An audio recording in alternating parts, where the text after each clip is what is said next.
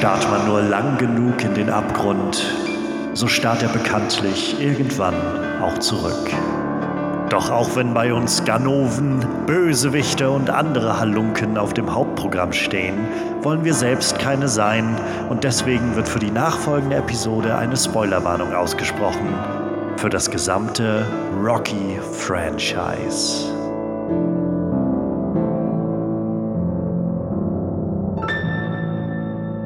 Hallo und herzlich willkommen zurück zu einer neuen Ausgabe MVP Most Villainous Player, wo wir unser trautes Necronomicon auf unserem Nachttisch liegen haben und jeden Abend vor dem Schlafengehen noch ein, zwei Kapitel über unsere Lieblingsfilme lesen.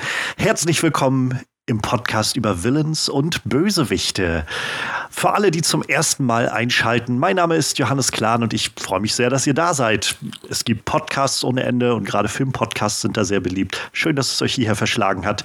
Äh, ich hoffe, ihr habt ein bisschen Spaß und schaut euch gerne im Feed noch etwas um.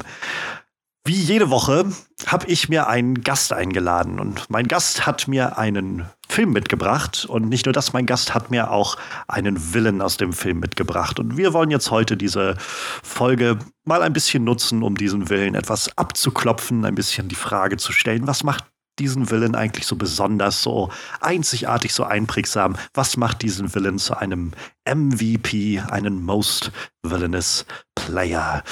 Und ja, ich muss sagen, ich bin hoch erfreut, dass mein Gast mir heute Gesellschaft leistet. Ich äh, bin auch ein kleines bisschen nervös vielleicht und ich fühle mich auch ein bisschen geehrt, denn zum einen äh, genieße ich es sehr, seine leidenschaftlichen und sehr einsichtigen Takes über Film und alles, was Film angeht, äh, mitzuverfolgen.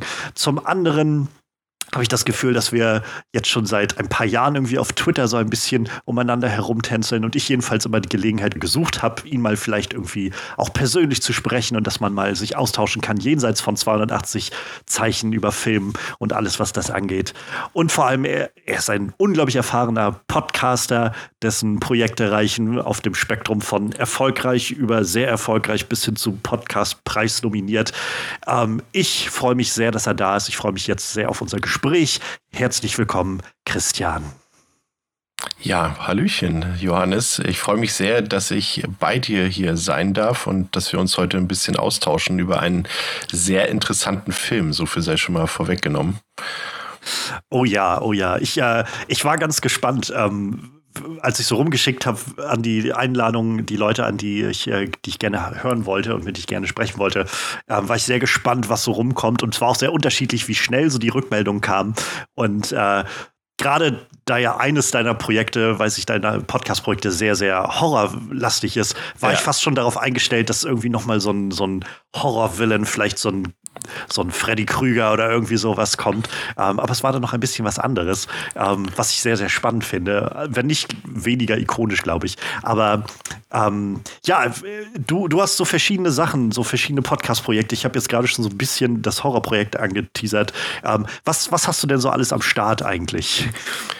Äh, ja, das ziehe ich direkt mal mit rüber. Ich habe tatsächlich, weil ich eben in dem Podcast Devils and Demons, äh, der eben ein nahezu 99,9%iger Horrorfilm-Podcast ist. Gerade deshalb habe ich extra keinen Horrorwillen ausgesucht für unsere heutige Episode, weil ich habe über alle schon mehrere Stunden geredet und da äh, erfreut es doch, wenn man mal über was anderes reden kann. Also wie gesagt, ja, Devils and Demons, das ist äh, der Horrorfilm-Podcast. Wenn ihr da euer Zuhause habt, könnt ihr da gerne mal reinhören. Ansonsten äh, ist eines meiner anderen Steckenpferde ähm, der True Crime Podcast, True Crime Germany, plakativer Titel, aber es war damals damals tatsächlich, äh, soweit ich weiß, also es gibt darüber zumindest keine genauen Erhebungen, aber es müsste der erste richtige deutschsprachige True Crime Podcast damals gewesen sein. Mensch. Und da äh, kann man mich auch sehr gerne hören. An, generell äh, haben wir so ein kleines oder mehr oder weniger ein kleines Podcast-Netzwerk am Start. Das nennt sich Podriders. Und ähm, da gibt es einige Podcasts zu hören, die, glaube ich, ganz hörenswert sind. Und in einigen hört man dann auch meine Stimme. Aber genug mit Eigenwerbung. Lass, lass, lass, uns die Fäuste sprechen lassen. Das ist äh, ein guter Einwand. Also ich werde alles auf jeden Fall verlinken. Es lohnt sich auf jeden Fall sehr reinzuhören. Ähm, Gerade bei Devils and Demons finde ich das immer sehr, sehr spannend. Ich äh, bin jetzt nicht der größte Horror. Äh, Aficionado, so ich bin da, das ist so ein Genre, wo ich mich bisher nur so ganz leicht vorgetastet habe. Ähm, aber bei den richtigen Filmen, wo ich dann doch so ein bisschen was von weiß, finde ich das immer super spannend. Ähm, also es lohnt sich auf jeden Fall. Und wir haben tatsächlich Hörerinnen und Hörer, die noch nie einen der Filme gesehen haben, die wir besprechen, weil sie keine Horrorfilme leiden können oder weil sie halt zu ängstlich dafür sind und die hören sich dann einfach unsere Besprechung an und haben das Gefühl, sie hätten den Film dann mitgeguckt und das reicht ihnen dann auch. Vielleicht kriegen wir sowas heute auch hin, obwohl ich das Gefühl habe, die meisten Leute werden den Film wahrscheinlich heute äh, schon gesehen haben, habe ich das Gefühl. Aber ja, ähm, vielleicht können wir so langsam mal drauf kommen. Also äh, ich hatte das Gefühl, nachdem ich dich gefragt hatte, ob du mitmachst ähm, und du dann gesagt hast, du machst mit, dass du relativ schnell bei diesem Film und bei diesem Villain gelandet bist. Ähm, ist das, ist das so, so was gewesen, was für dich sehr in der, in der, äh, sehr greifbar in der Nähe war? Ja, tatsächlich schon. Also das ist einer der Filmbösewichte, die mir als erstes in Erinnerung geblieben sind aus der Kindheit und aus der Jugendzeit oder zumindest, sage ich mal, ab dem Zeitpunkt, an dem ich mich etwas intensiver für Filme interessiert habe. Und der ist immer hängen geblieben. Und ich glaube, es gibt kaum einen Bösewicht, der mehr den Inbegriff des 80er Jahre Bösewichts des amerikanischen Mainstream-Kinos entsprechen könnte, als äh, derjenige, über den wir gleich reden werden. Ich warte darauf, dass du es endlich ankündigst, damit ich genauer werden kann. Christian, wen hast du mir denn heute mitgebracht? Welchen Film hast du mir denn heute mitgebracht? Ja, wir reden über den 1985er Rocky 4. Das ist ja schon mal sehr interessant, dass wir hier einfach über ein scheinbar wahlloses Sequel einer sehr erfolgreichen Kinoreihe sprechen. Und explizit reden wir über den Bösewicht. Ich weiß gar nicht, das müssen wir überhaupt erstmal klären. Ist er überhaupt ein Bösewicht? Das ist ja schon fast die interessanteste Frage dabei. Ja. Über äh, Ivan Drago, so wird er im O-Ton genannt. Äh, in Deutschland dürften ihn die meisten als äh, deutsch ausgesprochenen Ivan Drago kennen. Ähm, der hier von Dolph Lundgren gespielt wird und einen ja, sowjetischen Hightech-Boxer spielt, würde ich mal grob umspannt ihn bezeichnen. Ja, das, das äh, trifft es, glaube ich, ganz gut. Ich, ich habe den Film jetzt gestern und schrägstrich vorgestern äh, das erste Mal seit Jahren wieder gesehen. Also ich, ich, weiß gar nicht, wann ich den Film das letzte Mal davor gesehen habe. Ganz klar kann ich mich nur erinnern, dass ich in der Schulzeit irgendwann so in der ähm, weiterführenden Zeit, so siebte, achte Klasse oder so, war ein Freund aus meinem äh, Freundeskreis, der hatte die ganzen Rocky-Filme 1 bis 5 alle so auf Videokassette und dann haben wir die mal über so ein paar Wochen mal alle durchgeguckt. Und daran kann ich mich erinnern und ansonsten habe ich den jetzt dann lange nicht mehr auf dem Schirm gehabt. Und ähm, ja, ich, ich fand das sehr, sehr spannend. Also auch gerade diese Frage, die du gerade schon mal so angeteasert hast, ist Ivan Drago, Ivan Drago eigentlich der Villain des Ganzen oder nicht? So, das war sowas, ich hatte den nur noch als große Haut drauf Maschine im Kopf und der ja. Film macht aber doch so ein paar interessante Sachen mit dem. Da freue ich mich äh, sehr, dass wir dann gleich mal drüber sprechen können. Ähm, aber ja, also für mich war Rocky halt nie so, nie so irgendwie das Franchise. Ich habe die alle mal irgendwie dann gesehen. Ich bin, glaube ich, damals sogar bei Rocky Balboa noch im Kino gewesen, aber das war dann so eine Sache von, ich war zufällig mal in der nächstgrößten Stadt und das war so ein, wollen wir ins Kino gehen mit Verwandten und dann lief gerade Rocky Balboa und dann haben wir Rocky Balboa geguckt, den ich aber tatsächlich sehr, sehr gut in Erinnerung habe. Ähm, aber ja, ich, für mich war das immer so, so, so, ein Franchise. Irgendwie Sylvester Stallone macht das irgendwie. Ich wusste auch gar nicht, bis ich gestern mal konkret nachgeguckt habe, wie viele Filme er davon selbst gedreht hat. Ja. also mittlerweile habe ich halt mitbekommen, dass er so viel da reingesteckt hat an Herzblut und, und, und, und auch seine Karriere ja auch irgendwie auf dem ersten Rocky-Film so sehr aufgebaut hat und was der irgendwie für für so Hard Times, für, für schwierige Zeiten hatte so, und, und, völlig pleite war und dieses Skript geschrieben hat und die Rolle spielen wollte und so. Und da habe ich enormen Respekt vor mittlerweile. Ähm, aber ja, für mich war Rocky Balboa und Rocky ist so diese Welt, so ein, ja, das ist irgendwie so, eine, so ein Box-Franchise. Und, das, und mehr habe ich damit irgendwie gar nicht so am Hut, habe ich das Gefühl. Ähm, und das ist schon der Irrtum Nummer eins. Wie weit gehst du denn zurück mit Rocky? ja, tatsächlich die komplette Reihe hat so ein bisschen meine Filmleidenschaft geweckt, würde ich sagen. Also ich würde schon sagen, dass ich doch im Vergleich zu vielen anderen, die sich ja auch mit Filmen so ein bisschen aktiver beschäftigen, ähm, doch ein Spätzünder bin, was das angeht. Ich war früher eher der Musikfan, also nicht, dass man nicht auch beides gleichzeitig sein könnte, aber ich habe mich viel, deutlich intensiver mit Musik auseinandergesetzt und äh, bin doch recht spät zum Film gekommen und es war tatsächlich, kam das zum einen durch ähm, die James Bond-Reihe, aber zum anderen eben auch durch die Rocky-Reihe, weil das waren so die äh, ersten Abende und Nächte, in denen ich dann als äh, Jugendlicher oder sag mal in der Übergangsphase vom mhm. Kind zum Jugendlichen äh, länger aufbleiben durfte, am Wochenende zumindest. Und das war eben auch die Zeit, in der zum Beispiel die öffentlich-rechtlichen eben nachts immer die dieselben vier, fünf äh, Roger Moore oder John Connery James Bond Filme gezeigt haben und eben die Rocky Sequels. Das ist immer so, so auch zieht sich auch durch meine äh, Filmkarriere, würde ich mal sagen. Das war auch, um mal kurz nochmal ins Horrorfilm, äh, in den Horrorfilmbereich zu gehen, das war auch bei Halloween so, dass ich zum Beispiel die fürchterlichen Halloween 4 und 5 zuerst gesehen habe und dadurch Horrorfan wurde. Das kann man sich gar nicht vorstellen. Und bei Rocky war es ebenso, dass ich zuerst Rocky 3 gesehen habe, dann Rocky 4 und dann erst ein glaube, zwei Jahre später den ersten Rocky-Teil. Und äh, das, das zeugt schon von viel, dass man dadurch zum Filmfan wird und dadurch ja. auch eine Reihe schon mag, obwohl man das Beste längst noch nicht gesehen hatte zu dem Zeitpunkt. Und das war so eine Sache, die mich damals von Anfang an sehr mitgenommen hat auf eine emotionale Basis und mich sehr abgeholt hat. Das werden wir ja vielleicht auch gleich noch äh, mhm. besprechen. Das ist natürlich dieser Film hier auch, der vierte Teil, so unglaublich motivierend ist, ne? in der Art, wie er aufgezogen ist und wie er zeigt, wie er, wie, ja, wie er sich auszudrücken weiß. Und das hat mir von Anfang an gefallen. Und ähm, ja, deswegen war das quasi so mit mein Einstieg auch in den Filmbereich. Ist ja, also ich finde das sowieso mal ganz spannend. Ich habe auch so ein paar Sachen, wo ich erst die, die, die Sequels kennengelernt habe und dann im Nachhinein mal die Originale oder die ersten Teile und so davon gesehen habe. Ähm, ich glaube, also, was mir da im Kopf immer hängen bleibt, ist vor allem Ghostbusters. Ich habe so viel Ghostbusters 2 geguckt als Kind.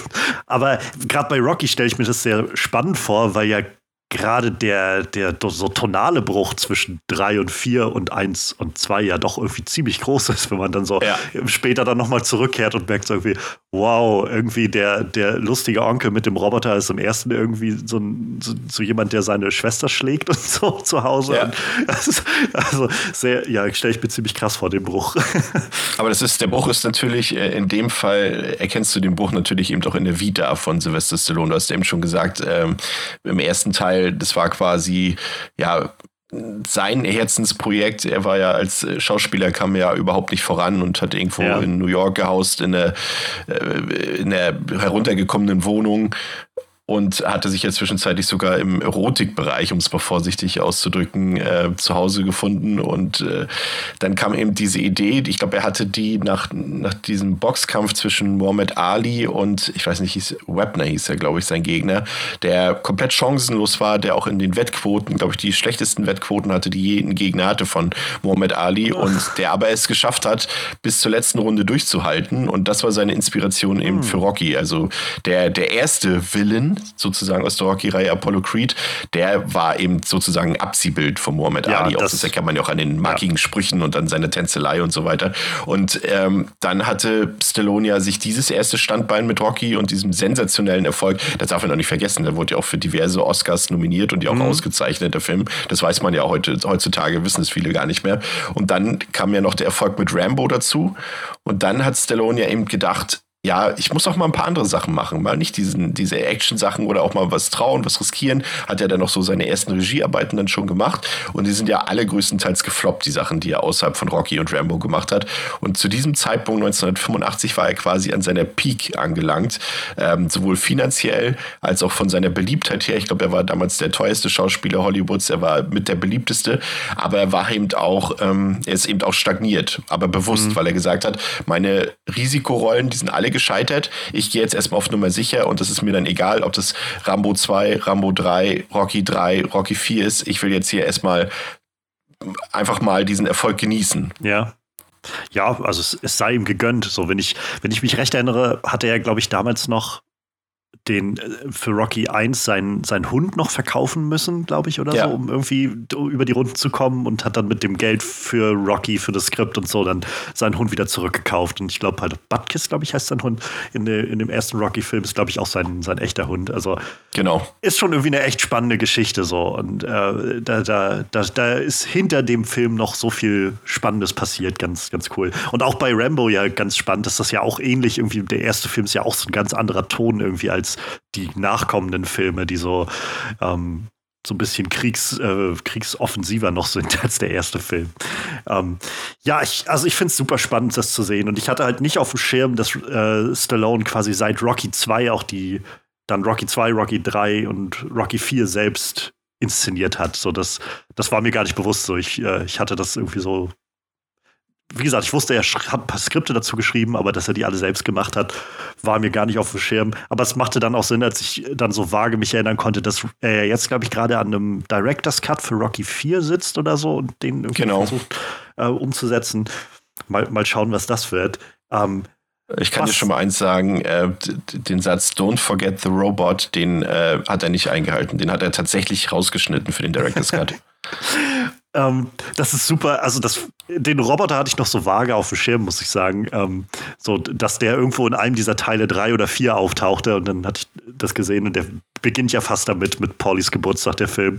Und dann ja. äh, der Roboter. Ich dachte, ah ja, der Roboter. Und das finde ich so weird irgendwie. Also es ist super witzig, dass dieser Roboter irgendwie da drin auftaucht, weil das war halt sowas, was mich echt überrascht hat. Wie gesagt, es ist lange her, dass ich den Film gesehen habe. Und in meiner Erinnerung und ich glaube, es kommt halt davon, dieses, was du schon beschrieben hattest, so dieses Motivierende, was dieser Film mit sich bringt und so viel so Pumping Action irgendwie. ähm, ich hatte den in Erinnerung als so ein episches Ding und hatte erwartet, der wird der war bestimmt so zwei Stunden, vielleicht so zwei Stunden 15 lang oder irgendwie sowas. Und dann fange ich den Film an und dann geht er irgendwie 88 Minuten, 90 Minuten oder so. Und es ist ja, es ist so stringent irgendwie runtergebrochen auf so ein ähm, paar Kämpfe, Trainingseinheiten dazwischen und, äh, und dann ist der Film auch irgendwie vorbei. Und äh, dann gibt es halt bloß so diesen kleinen Subplot mit diesem Roboter. Und das fand ich irgendwie so Dein, witzig. Deine Annahme ist auch komplett richtig. Also die ursprüngliche Fassung, und ich denke, dahin wird der Director's Cut auch zurückgehen, ähm, läuft, glaube ich, 130 und 140 Minuten. Und Stallone selbst hat dann irgendwann gemerkt, dass das Drehbuch, was er da ähm, geschrieben hat, das kommt auch noch dazu, er ist ja nicht nur der Hauptdarsteller und der Regisseur, er hat ja auch für viele seiner Filme auch das Skript geschrieben, wie eben hier, ähm, ihm ist dann irgendwann aufgefallen, dass das nicht so gelungen ist und hat dann irgendwie alles, was an Tempo oder was den Film entschleunigen könnte, hat er rausgeschnitten, einfach aus dem, teilweise aus dem Drehbuch oder eben an gefilmten Szenen direkt wieder mhm. rausgenommen. Also es gibt zum Beispiel, du erinnerst dich vielleicht, ich gehe davon aus, du erinnerst dich, wenn du ihn gestern geguckt hast, dass zwischendurch ja mal äh, zwischen äh, vor seiner Reise nach in die Sowjetunion gibt es ja so ein paar Headlines, die aus mhm. der Zeitung eingeblendet mhm. werden. Und da wird kurz erwähnt, äh, Rocky erhält keine Boxlizenz oder äh, hier die ähm, Box Association verbietet Rocky den Titel mit nach nach Russland zu nehmen. Und da gibt es eigentlich einen richtigen gefilmten Handlungsstrang, wo er vor dieser Boxkommission ist und sie sagen, nein, das lassen wir nicht zu, dass du in Russland boxt und du darfst den Titel nicht mitnehmen und dort verteidigen und so weiter. Das haben sie, hat er alles rausgeschnitten aus dem Film. Alles, was irgendwie ähm, den Zuschauer dazu bringen könnte, über den Film nachzudenken, ja. hat er gecuttet. Und das war sinnvoll in dem Fall, muss man ja sagen. Ja, es ist wie gesagt, ich fand es sehr erstaun erstaunlich, als ich den Film jetzt nochmal sah und gemerkt habe, wie viel davon einfach ganz gerade herausläuft. So ohne, wie gesagt, ich hatte noch so vage, den ersten Rocky habe ich noch so vage im Kopf und da gab es halt so viele von diesen Szenen, die so ein bisschen runtergebrochen waren, so ein bisschen diese Melancholie irgendwie haben spüren lassen und so. Und dass jetzt die späteren Rocky-Filme das nicht mehr so sind, hatte ich noch im Kopf. Aber das ist halt so wirklich komprimiert wurde auf alles, was jetzt den ja. Plot vorantreibt. So das äh, spannend, sehr, sehr spannend. Quasi von der, von der Milieustudie, die der erste Teil war, zu einem patriotischen Actionfilm ja. innerhalb von äh, sieben Jahren oder so. ja, wie würdest du denn die Prämisse des Films einmal umreißen, so für alle, die vielleicht Rocky 4 auch schon länger nicht mehr gesehen haben?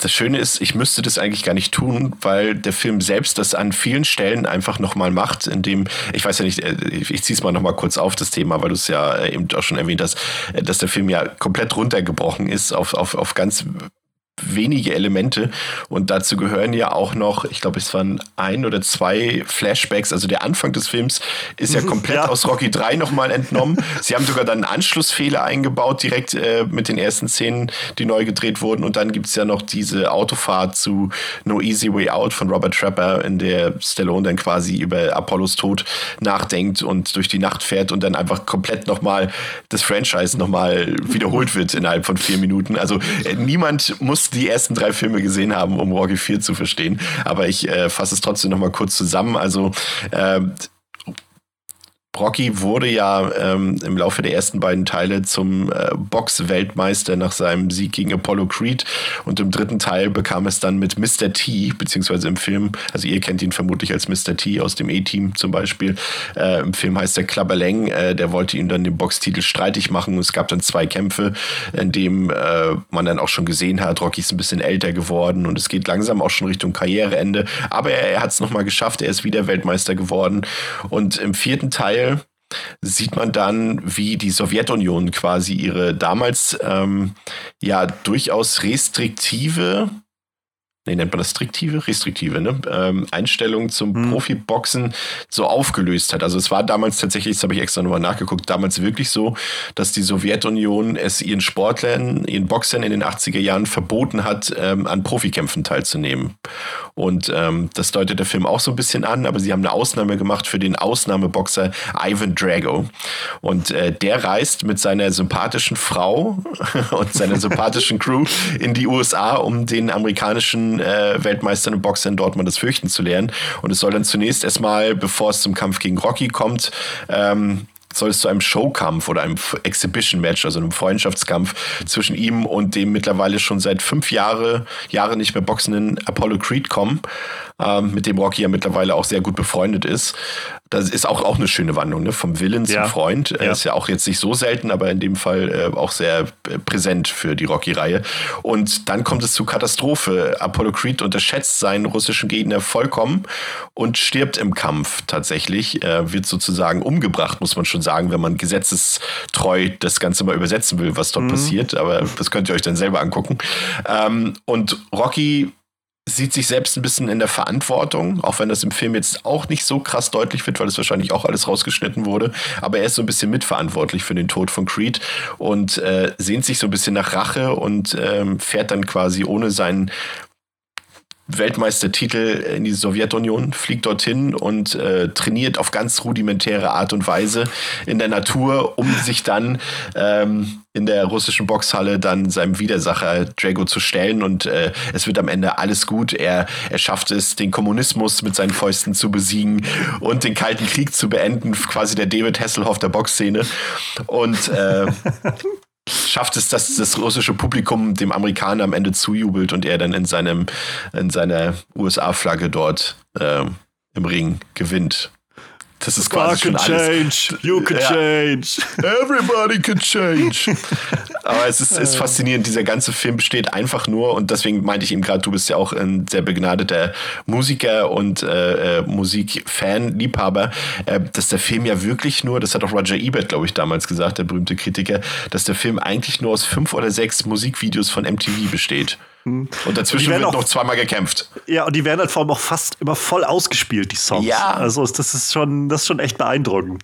Ich hatte gestern, glaube ich, beim, ich weiß nicht, ich glaube in den IMDb-Trivias oder so stand das, deshalb keine Ahnung, wie konkret das jetzt oder, oder wie wahrheitsgetreu das ist, aber es wurde es angegeben, dass der Film ins, in der gesamten Laufzeit auf irgendwie 30 oder 31 Prozent äh, Montagen sozusagen äh, sich, sich beruft in, den letzten, ja. in der letzten halben Stunde oder so ist, oder das, die letzte Hälfte, glaube ich, so war es, hat quasi 50-50 Montage und einfach so Normalfilm. Und ja, es ist, es ist halt echt krass, wie viel Montage da drin steckt. Aber genau das führt halt zu diesem, diesem Hell yes Moment irgendwie, wenn man diesen Film guckt. So ich, ähm, ich guckte den Film jetzt halt gestern und, und merkte einfach so, ich bin jetzt nicht, fühle mich jetzt nicht mega involviert, aber man kann sich einfach, also man muss schon ganz schön zynisch sein, nicht da, sich nicht mitreißen zu lassen, wenn man halt sieht, wie Rocky durch den Schnee rennt und irgendwie anfängt, äh, einen Viehwagen zu stemmen oder so zum Trainieren, während man sieht auf der anderen Seite, wie Ivan Drago da an seinen hochmodernen Maschinen sitzt und irgendwie versucht zu trainieren. Ähm, das, ja, ein, nur ein Zyniker kann da, glaube ich, nicht mitgerissen werden.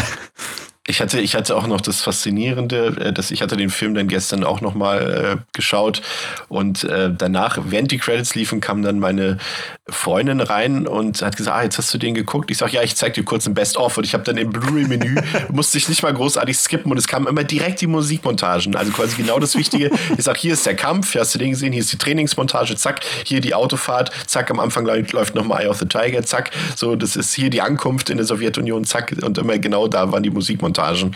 Also das haben die sogar in den Kapiteln des Films nochmal äh, ja, perfekt aufgeteilt. Faszinierend. Witzigerweise bloß, dass ja das dieses ikonische Rocky-Thema gar nicht dabei ist in dem Film.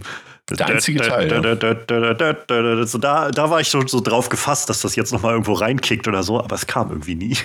Ich hatte das Gefühl, das war, war für diesen Film, man muss ja auch sagen, und das ist mir auch lange verborgen geblieben, aber der Film ist ja erstaunlich gut inszeniert. Ne? Also das äh, vielleicht beim ersten Mal gucken merkt man das gar nicht so sehr, aber gerade auch diese Musikmontagen, die sind hervorragend ja. geschnitten.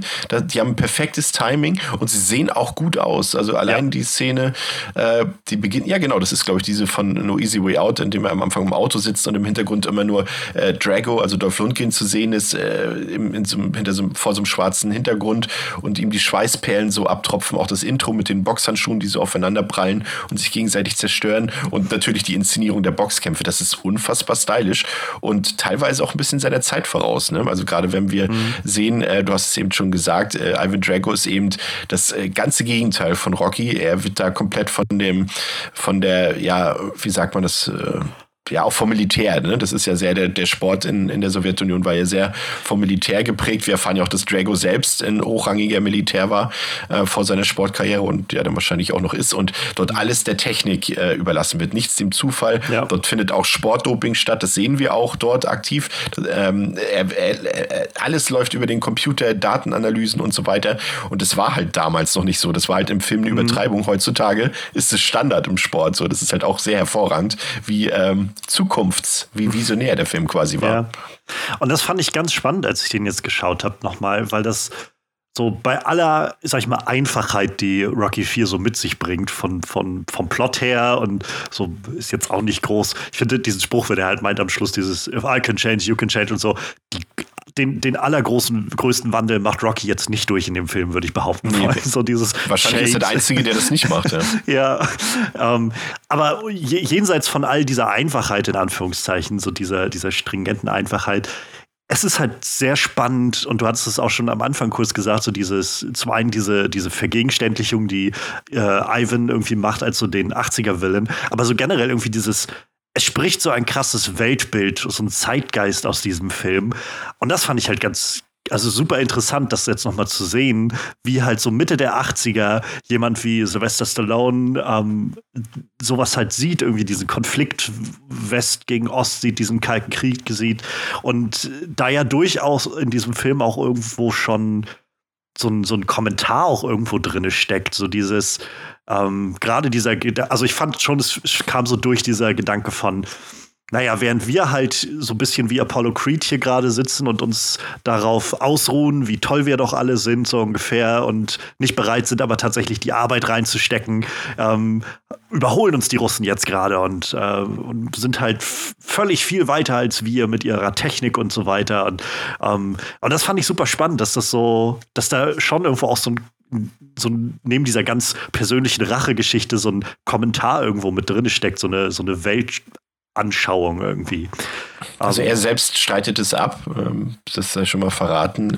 Er, sieht da keinen politischen Kommentar drin. Äh, aber es ist natürlich kein Zufall. Also wie gesagt, er, er hat halt äh, zeitnah äh, kam ja auch Rambo 2 raus. Also das war ja, glaube ich, auch sein erfolgreichstes Karrierejahr 1985, also mit Rambo 2 und Rocky 4. Ähm, das waren ja sensationelle Erfolge, aber das sind halt auch, also wer da keinen politischen Kommentar drin sieht, also man, es ist ja, Stallone macht es geschickt. Das muss man halt an dem nochmal dazu erwähnen, also er ist, äh, glaube ich, ein, ein, Wähler der Republikaner. Das ist, glaube ich, kein Geheimnis, aber er redet nicht darüber. Also äh, wer zum Beispiel, ich habe mir jetzt gerade auch im, im Zuge des Wahlkampfes, des letzten amerikanischen Wahlkampfes, ähm, auch öfter das Profil seines Bruders angeguckt, seine Social-Media-Profile seines Bruders Frank, der ja auch äh, Schauspieler und ein tatsächlich begnadeter Sänger ist, ähm, mir angeguckt und der ist halt wirklich ein Hardliner, ne? also komplett Trump, mhm. alles, alles Trump, Trump und die schlimmen äh, Kommunisten Rechten hier in Amerika, die zerstören alles und damit meint er die Demokraten wohlgemerkt. Naja, ähm, naja. Und, und sein, aber Sly, also sein Bruder, der hat sich da mal so ein bisschen rausgezogen. Der kommentiert das nicht, um in der Öffentlichkeit eben nicht anzuecken. Aber er war eben auch schon mal im Oval Office damals bei Trump und äh, ist sicherlich ein Wähler der Republikaner. Das, was ich immer ein bisschen interessant finde, gerade bei Leuten, die ja eigentlich ähm, ja jetzt gar nicht so diese klassischen Amerikaner in dem Fall sind, weil er hat ja italienische Roots. Ähm, seine Mutter ist ja Italienerin, ich glaube sein mhm. Vater auch, genau. Und ähm, da habe ich das immer nie so ganz nachvollzogen, aber da muss man wahrscheinlich auch ein bisschen tiefer in der amerikanischen Gesellschaft drinstecken, um das nachzuvollziehen. Aber ich glaube, es ist dann auch immer so ein bisschen so ein sozial Neid, der da, glaube ich, entsteht. Das haben wir in Deutschland auch manchmal, dass ja. ähm, immer nach, nach, nach, unten geschlagen wird. Da wird man nicht, ey, ich bin ein Einwanderer aus Italien, äh, okay, ihr seid aus Mexiko, ihr wandert genauso ein wie ich damals, ihr könnt natürlich hier auch Fuß fassen, Erfolg ja. haben. Nee, ihr seid dann, äh, ihr seid andere Einwanderer, Illegal, nicht so wie wir. Ja. Genau, genau. Das ist, ihr, ihr macht uns quasi unsere Rolle als Einwanderer in Amerika streitig und deswegen wollen wir sowas nicht. Und das ist da, glaube ich, so ein bisschen drin. Aber er lässt es eben nicht raushängen. Aber in Filmen ja. wie Rambo 2 und Rocky 4 sieht man dann schon so ein gewisses Weltbild, äh, zumindest ein sehr patriotisches. Ich meine, Rambo war ja eigentlich ein anti-amerikanischer ja. Held, wenn man ja, so ja. will. Und er wurde ja dann aber zum, ja, gibt es etwas amerikanischeres, etwas patriotisches, patriotisches äh, im Film als John Rambo? Ich meine, der erste Rambo-Film, es ist länger her, dass ich ihn gesehen habe, aber ich meine, er endet damit, dass, dass Rambo weinend in den Armen von dem General liegt und ja. dann rausgebracht wird oder sowas. Und ich glaube, es wurde damals noch, habe ich gelesen, kritisiert, dass das antiklimaktisch gewesen wäre oder so, obwohl das halt so ein emotional starkes Ende irgendwie ist und so mutig auch irgendwie daherkommt, sowas darzustellen. Und ab Film 2 ist es dann so ein, dann kommt derselbe General und sagt, hey, Lust auf einen kleinen Krieg? So. Ja, aber du musst ihn alleine durchführen. Kein Problem. ja, ja, es ist. Ich habe zwar witzig. eben Amerika noch gehasst, aber jetzt äh, ja. operiere ich mein Leben.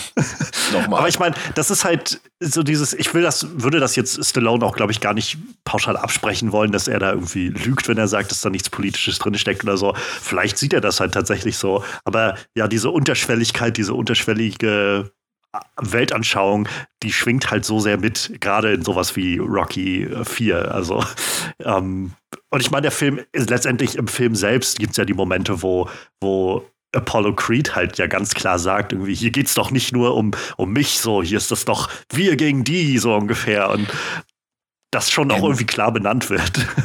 Ein, ein super interessanter Punkt. Äh, wir können ja jetzt mal ein bisschen. Äh, ach nein, es tut mir leid. Es ist jetzt schon wieder mein, mein Laster, dass ich immer, wenn ich irgendwo zu Gast bin in einem Podcast, so langsam unterschwellig von Sekunde zu Sekunde mehr versuche, die Moderation an mich äh, zu reißen, weil ich das halt in meinen anderen Podcasts tue. Dafür schon mal Verzeihung an die Zuhörerinnen Ach, und Zuhörer.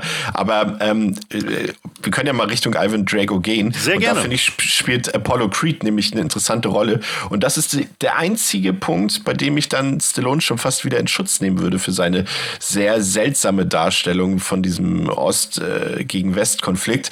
Er kritisiert auch die amerikanische Seite meines mhm. Erachtens. Und zwar sehen wir das im ersten Kampf. Ähm, wie gesagt, da boxt nicht Rocky gegen Ivan Drago, sondern eben noch Apollo. Ähm, und, und dieser Boxkampf ist ja dann quasi äh, der Aufhänger für die ganze Geschichte sozusagen. Und wenn wir sehen, wie dieser Boxkampf inszeniert ist, äh, der findet, glaube ich, in Las Vegas statt, wenn ich mich nicht irre. Es wird ein Riesenspektakel dort aufgeführt, auch übrigens sehr wegweisend. Das war in den 80ern bei Boxkämpfen noch nicht der Fall. Heutzutage läuft jeder zweiklassige Boxer zu der Performance von, keine Ahnung, in Deutschland sind es vermutlich die Scorpions, die dann auftreten oder, oder irgendwelche Rapper oder sowas. Aber heutzutage wird immer eine Show aufgezogen. Also wir einmal zum Beispiel einen Stadionkampf von Anthony Joshua gesehen hat, äh, dem aktuellen Weltmeister in diversen Verbänden. Da gibt es auch eine riesige Pyro-Show beim Einlauf ins Wembley Stadium und sowas alles. Und irgendein Musiker tritt auf. Also das war damals, wirkte das suspekt. Heutzutage ist es Standard. Also, aber hier tritt James Brown auf und Apollo kommt wieder in seine Aufmachung als äh, schwarzer George Washington in die Arena und tänzelt umher. Und Ivan Drago ist einfach völlig baff und äh, er dachte, er kommt hier einfach zu Boxen her, aber muss sich erstmal diese Show antun. Mhm. Und äh, diese Kritik, die ich da durchaus sehe äh, seitens des Drehbuchs, ist eben, dass er Apollo Creed eben wieder sehr arrogant darstellt, sehr siegessicher, ja. sehr überheblich. Von, überheblich auch. Er unterschätzt seinen Gegner komplett. Er denkt, das ist hier alles zum Spaß, hier mal schnell ein paar Millionen nochmal verdienen und so weiter. Und das wird schon alles gut gehen. Wir werden ja jetzt eh nicht hier so auf hart auf hart boxen. Und äh, das ist eben auch so ein bisschen diese Überheblichkeit der Amerikaner, die wir ja, ja auch oft in der Geschichte erlebt haben. Mein bestes Beispiel ist eben äh, der Vietnamkrieg, ähm, ja, als Beispiel dafür, wo wir ja vorhin schon beim Thema waren mit Rambo. Und das kommt schon ganz klar zum Ausdruck seitens des Drehbuchs meines Erachtens. Natürlich auch aus dramaturgischen Gründen, aber ich finde, da kann man durchaus auch, ähm, also so sehr er hier die sowjetische Seite ähm, versucht kritisch darzustellen, tut er es zumindest im Ansatz auch mit der amerikanischen Seite. Wie siehst du das? Sehr, total. Also ähm, wie gesagt, ich finde gerade in dieser ersten Hälfte des Films, wo wir Drago vorgestellt bekommen und dann den Kampf gegen Apollo haben, ähm, strotzt das halt, finde ich, nur so von diesen, dieser, untersch also dieser unterschwelligen Wahrnehmung auf jeden Fall, die vom, äh, vom Regisseur und vom Autor irgendwie Sylvester Stallone damit drin steckt. Also ähm, zum einen, wie gesagt, gerade, also was du gerade schon sehr klar ausgeführt hast, so Apollo zu sehen als den also ich meine, er steht da in seiner kompletten Amerika-Uniform im Prinzip. Er hat irgendwie seine, seine Hose ist irgendwie in äh, Red, White and Blue und so die, der Hut auf dem Kopf und so weiter. James Brown singt Living in America. So, all das ist halt so diese, diese komplette Manifestation von Amerika pur, so the American Way of Life. Und ähm, im Prinzip wird er aber so ja von Anfang an auch irgendwie dargestellt. Also Rocky sagt ja auch immer wieder, naja, willst du das wirklich machen? Ist das eine gute Idee? Er sagt ja auch noch mal, wollen wir den Kampf nicht vielleicht verschieben? So und äh, letztendlich ist Apollo so in, da drin, dass er sagt so, nee, mir kann doch sowieso keiner was. So, ich kann das doch sowieso alles, äh, kann den doch sowieso wegdieten. Ich glaube, seine Argumentation gegen das Verschieben des Kampfes ist zu sagen, ja, wenn wir den jetzt verschieben, dann kommt ein anderer und wird den umboxen und dann bleibt ja. nichts für mich übrig, so ungefähr. Und und das ist halt so eine krasse Überheblichkeit. Und äh, letztendlich, also rein dramaturgisch beim Schauen schon merkt man so, das kann nur in die Hose gehen, so wie das ähm, aufgezogen wird. Aber es ist halt so krass mit Amerika alles verbunden. Und auf der anderen Seite wird halt Ivan äh, eingeführt als der Typ, der, ja, der eben so diese, äh, im Prinzip eine Kampfmaschine ist. Also ich meine, sie stellen ihn dahin und er boxt dann vor der Presse einfach irgendwie, wie viel ähm, weiß gar nicht, was er da Pfund pro Quadratzentimeter ja irgendwie da ausüben kann oder so mit seiner Faust. Und äh, die Russen präsentieren, was sie da alles für tolle neue Gerätschaften haben und so. Ähm, da steckt für mich schon, also wirklich wahnsinnig viel drin von ähm, Amerika lässt gerade sich so ein bisschen gehen, so ein bisschen äh, schleifen und hat irgendwie nicht so den Biss noch, um sich gegen das zu erwehren, was gerade auf der anderen Seite des Planeten passiert, wo nämlich gerade mit, mit hochmoderner Technik neu geforscht wird und die Leute werden ähm, perfektioniert dort. Also, und äh, so dieses, wir, wir, wenn wir nicht bereit sind, quasi uns voll reinzuhängen, dann, dann werden wir halt so wie Apollo Creed dann dastehen. Und letztendlich durchzieht das ja den ganzen Film, finde ich. Also bis, bis halt zum Schluss, wo dann also über die Trainingsmontage, die dann irgendwie zeigt, wie Rocky so back to the roots geht und quasi den ganzen Schnickschnack rundherum gar nicht braucht. Und sogar in Russland, also ich finde, das ist so ein markanter Moment irgendwie, wenn er am Ende dieser Trainingsmontage dann vom KGB wegläuft und dann hoch auf dem, äh, auf dem Berg, auf dem Gipfel dort steht und schreit dann noch Drago! So, das ist ähm, irgendwie, das hat sowas von, jetzt ist Rocky gekommen und während man auf der einen Seite Ivan sieht, der nur dabei ist, umgeben von diesem riesigen Komitee zu trainieren und zu trainieren und mit der hochmodernen Technik was zu machen, ist Rocky dabei, selbst das, das russische Land irgendwie für sich zu beanspruchen, mit völlig für sich alleine. so, so dieses komplette äh, runterkondensieren von amerikanischem Individualismus gegen ja so russischem Kommunismus, diese beiden Pole, die gegeneinander stehen. Und ja, letztendlich ist ja das dann im, Ende, im Endeffekt das, was, was Rocky nutzt, um die, die Leute zu inspirieren, um selbst bei Ivan Drago ja noch so, einen, so einen kleinen Wandel auszulösen. Und das, ja, also ich finde, das steckt voll von dieser, dieser Thematik und diesem, ähm, diesem Anspruch irgendwo auch, das, darüber was auszusagen. Also ich glaube nicht, dass das zufällig passiert. Sowas. Das ist ja auch es ist ja auch interessant, äh, diese, also man kann diese Darstellung ja durchaus, durchaus kritisch sehen und auch die Presse hat Stallone ja damals auch ziemlich rund gemacht für diese angeblich eindimensionelle Darstellung der Sowjetunion, aber es sind eben viele Sachen auch bei, die er scheinbar auch gut recherchiert hat. Eben gerade, das wirkt halt befremdlich auf uns, ne? wenn du halt siehst, irgendwie gerade mit der 80er Jahre Film, äh, diese Trainingsmethoden, die Drago und, und seine, seine, ja, seine Crew dort ähm, vollführen. Aber es war halt damals doch schon gang und gäbe, dass eben äh, gute Sportler eben ähm, teilweise in diesem, ich weiß nicht mehr genau, ich kenne mich halt mit Militär nicht so gut aus, aber ich glaube, die hießen Spetsnaz oder hm, ja, ich glaube, so dieses hatte ich glaube ich auch gelesen.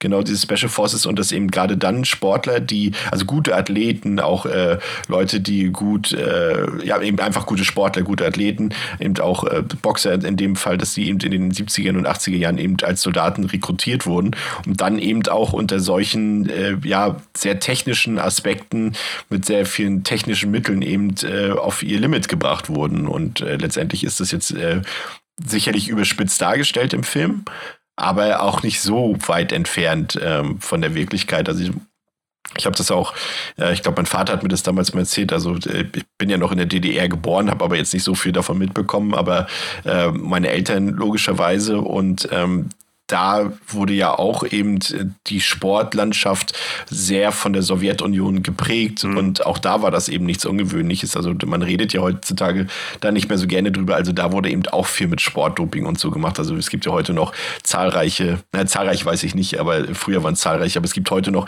einige Weltrekorde, die von der DDR aufgestellt wurden in der Leichtathletik. Ähm, bei denen man heute längst nicht mehr auch nur in die Nähe kommt, diese ja. irgendwie zu brechen. Und äh, deswegen, also das ist alles nicht so fernab der Realität, würde ich mal behaupten. Ja, total. Und, und wie gesagt, selbst wenn man halt, also ausklammert zur Realität, ich glaube, so viel Realitätsanspruch muss man auch einfach gar nicht stellen an so einen Film ja. wie, wie Rocky. Also ich, ich, ich, bin, ich bin echt nicht bewandert im Boxen. Also es gab eine Phase in meiner Teenagerzeit, wo ich halt ab und an Boxen geguckt habe, so wenn man dann sich mitreißen lässt, wenn dann irgendwie wieder so ein großer Klitschko-Kampf oder sowas anstand. Aber ich habe letztendlich keine Ahnung von Boxen. Ähm, aber ich weiß, glaube ich, dass man vielleicht ab und an mal seine Deckung hochnehmen kann und nicht wie Rocky einfach am besten alles mit dem Gesicht einstecken. es, es, also ich glaube, man muss so diesen Realitätsanspruch da gar nicht so sehr ranstellen.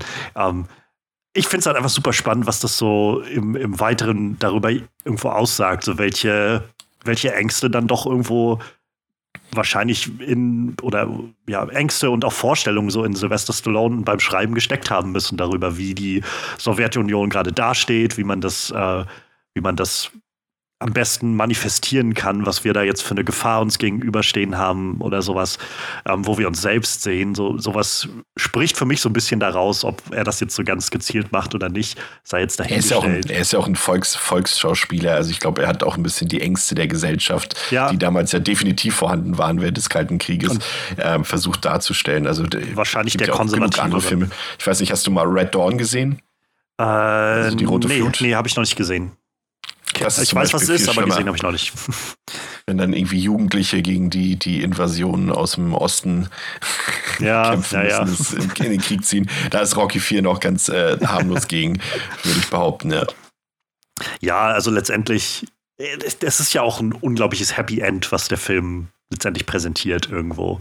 Ähm, so nicht nur, dass er den, den Tod von Apollo irgendwo rächen kann, er, er kann halt auch einfach einen ganzen Teil irgendwie in, in Moskau direkt im Zentrum des Kommunismus, irgendwie des sowjetischen Kommunismus, kann er ähm, die, die, ganze Halle irgendwie bekehren. Auf der ganzen Welt wird das übertragen, dieses Spektakel. Und der Kommunismus erfährt einen großen, großen Schlag. Ähm, aber vor allem dadurch, dass er inspiriert wird von, von dem, was Rocky so macht und so. Also das, ja, ich, glaube, wie gesagt, man muss jetzt nicht den größten Realitätsanspruch darauf haben. halt, ich glaube, es kommt so ein bisschen darauf an, wie, wie gut man halt umgehen kann oder wie, wie wohl einem ist mit dieser so jingoistic äh, Art und Weise, dass man so America yeah macht. Aber ähm, ja, es ist. Wurde auch oft genug parodiert später, also das äh, ja. muss man nicht mehr so für voll nehmen. Äh, mich würde aber mal interessieren, äh, äh, es ist so, es gibt so viel Interessantes bei dem Film, dass man automatisch immer so ein bisschen von Ivan Drago äh, wegrutscht. Ähm, Nochmal zu dem ersten Kampf äh, mit Apollo. Ja. Ich muss sagen, ich war jetzt zum ersten Mal auf eine ganz andere Art und Weise beeindruckt von dem Film und zwar wie brutal er wirklich diesen ersten Kampf zwischen Drago und, und Creed gestaltet auch und wie gesagt äh, Creed kommt ja auch ums Leben im Ring mhm. ähm, der Schauspieler Carl Weathers, der hat sich ja damals dann auch noch quasi spontan improvisiert einfallen lassen, dass er, äh, als er zu Boden geht, dann auch noch zuckt, als würde er gerade ja, auch sterben. Das, äh, und das ist unglaublich hart, ne? Ja, gerade dieses Zucken macht es echt nochmal so. Uh, uh. Das, ja. ja, das, das, ist, das, das schwingt halt so dieser, dieser komplette Shutdown irgendwie mit. So der ganze Körper ist einfach nicht mehr weiß ich, man sieht nicht, wie er langsam versucht, sich nochmal aufzurichten oder sowas. Er liegt einfach nur da und es gibt noch so ein paar letzte Reaktionen irgendwo und das war's dann. Die um, taten auch weh, die Reaktion von seiner Frau und von seinem Trainer. Ja. Das, das ist schon durchaus, also es gab ja auch viele ähm, Pressestimmen, die dem Film die Emotionalität abgesprochen haben. Also sorry, da gehe ich nicht mit. Ja, also ich, es ist halt, es tut weh, das mit anzusehen, so. Also auch einfach ganz physisch, ehrlich gesagt, weh. Ja, ja. Zu sehen, wie diese Schläge da ausgeteilt werden. Zu sehen, wie halt nach der ersten Runde ja Apollo Creed im Prinzip schon so ein, so ein, so ein matschiger Haufen ist und dann nochmal rausgeht und äh, dann auch noch sagt, so wirft das Handtuch nicht, so nein. ähm, obwohl ich wahrscheinlich auch glaube, also du meinst ja schon so, Rocky wird sich wahrscheinlich sehr ähm, Vorwürfe da machen dahingehend. Ich weiß nicht, ich habe die Creed-Filme noch nicht gesehen, ob das da nochmal konkreter aufgegriffen wird. Aber äh, er wird sich wahrscheinlich irgendwo Vorwürfe auch machen, dass er das Handtuch nicht geworfen hat.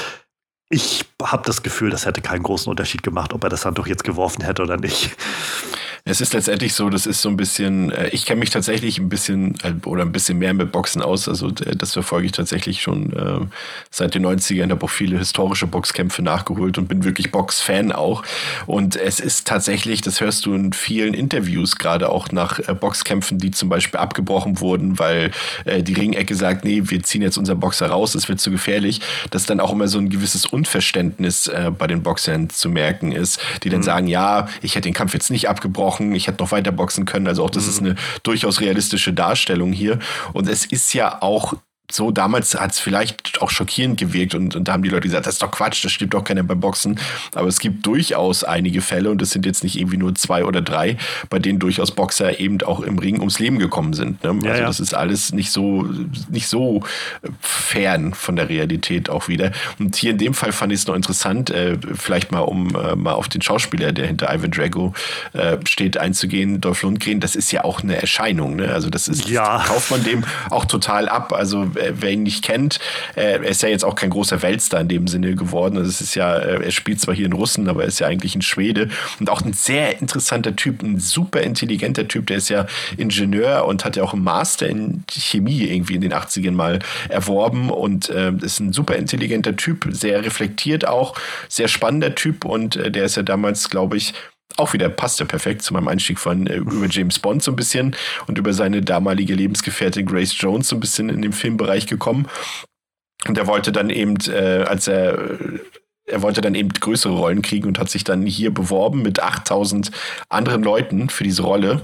Also es wurde einfach nur ein Boxer gesucht, ein, ein starker, und man wusste nicht für welche Filmreihe.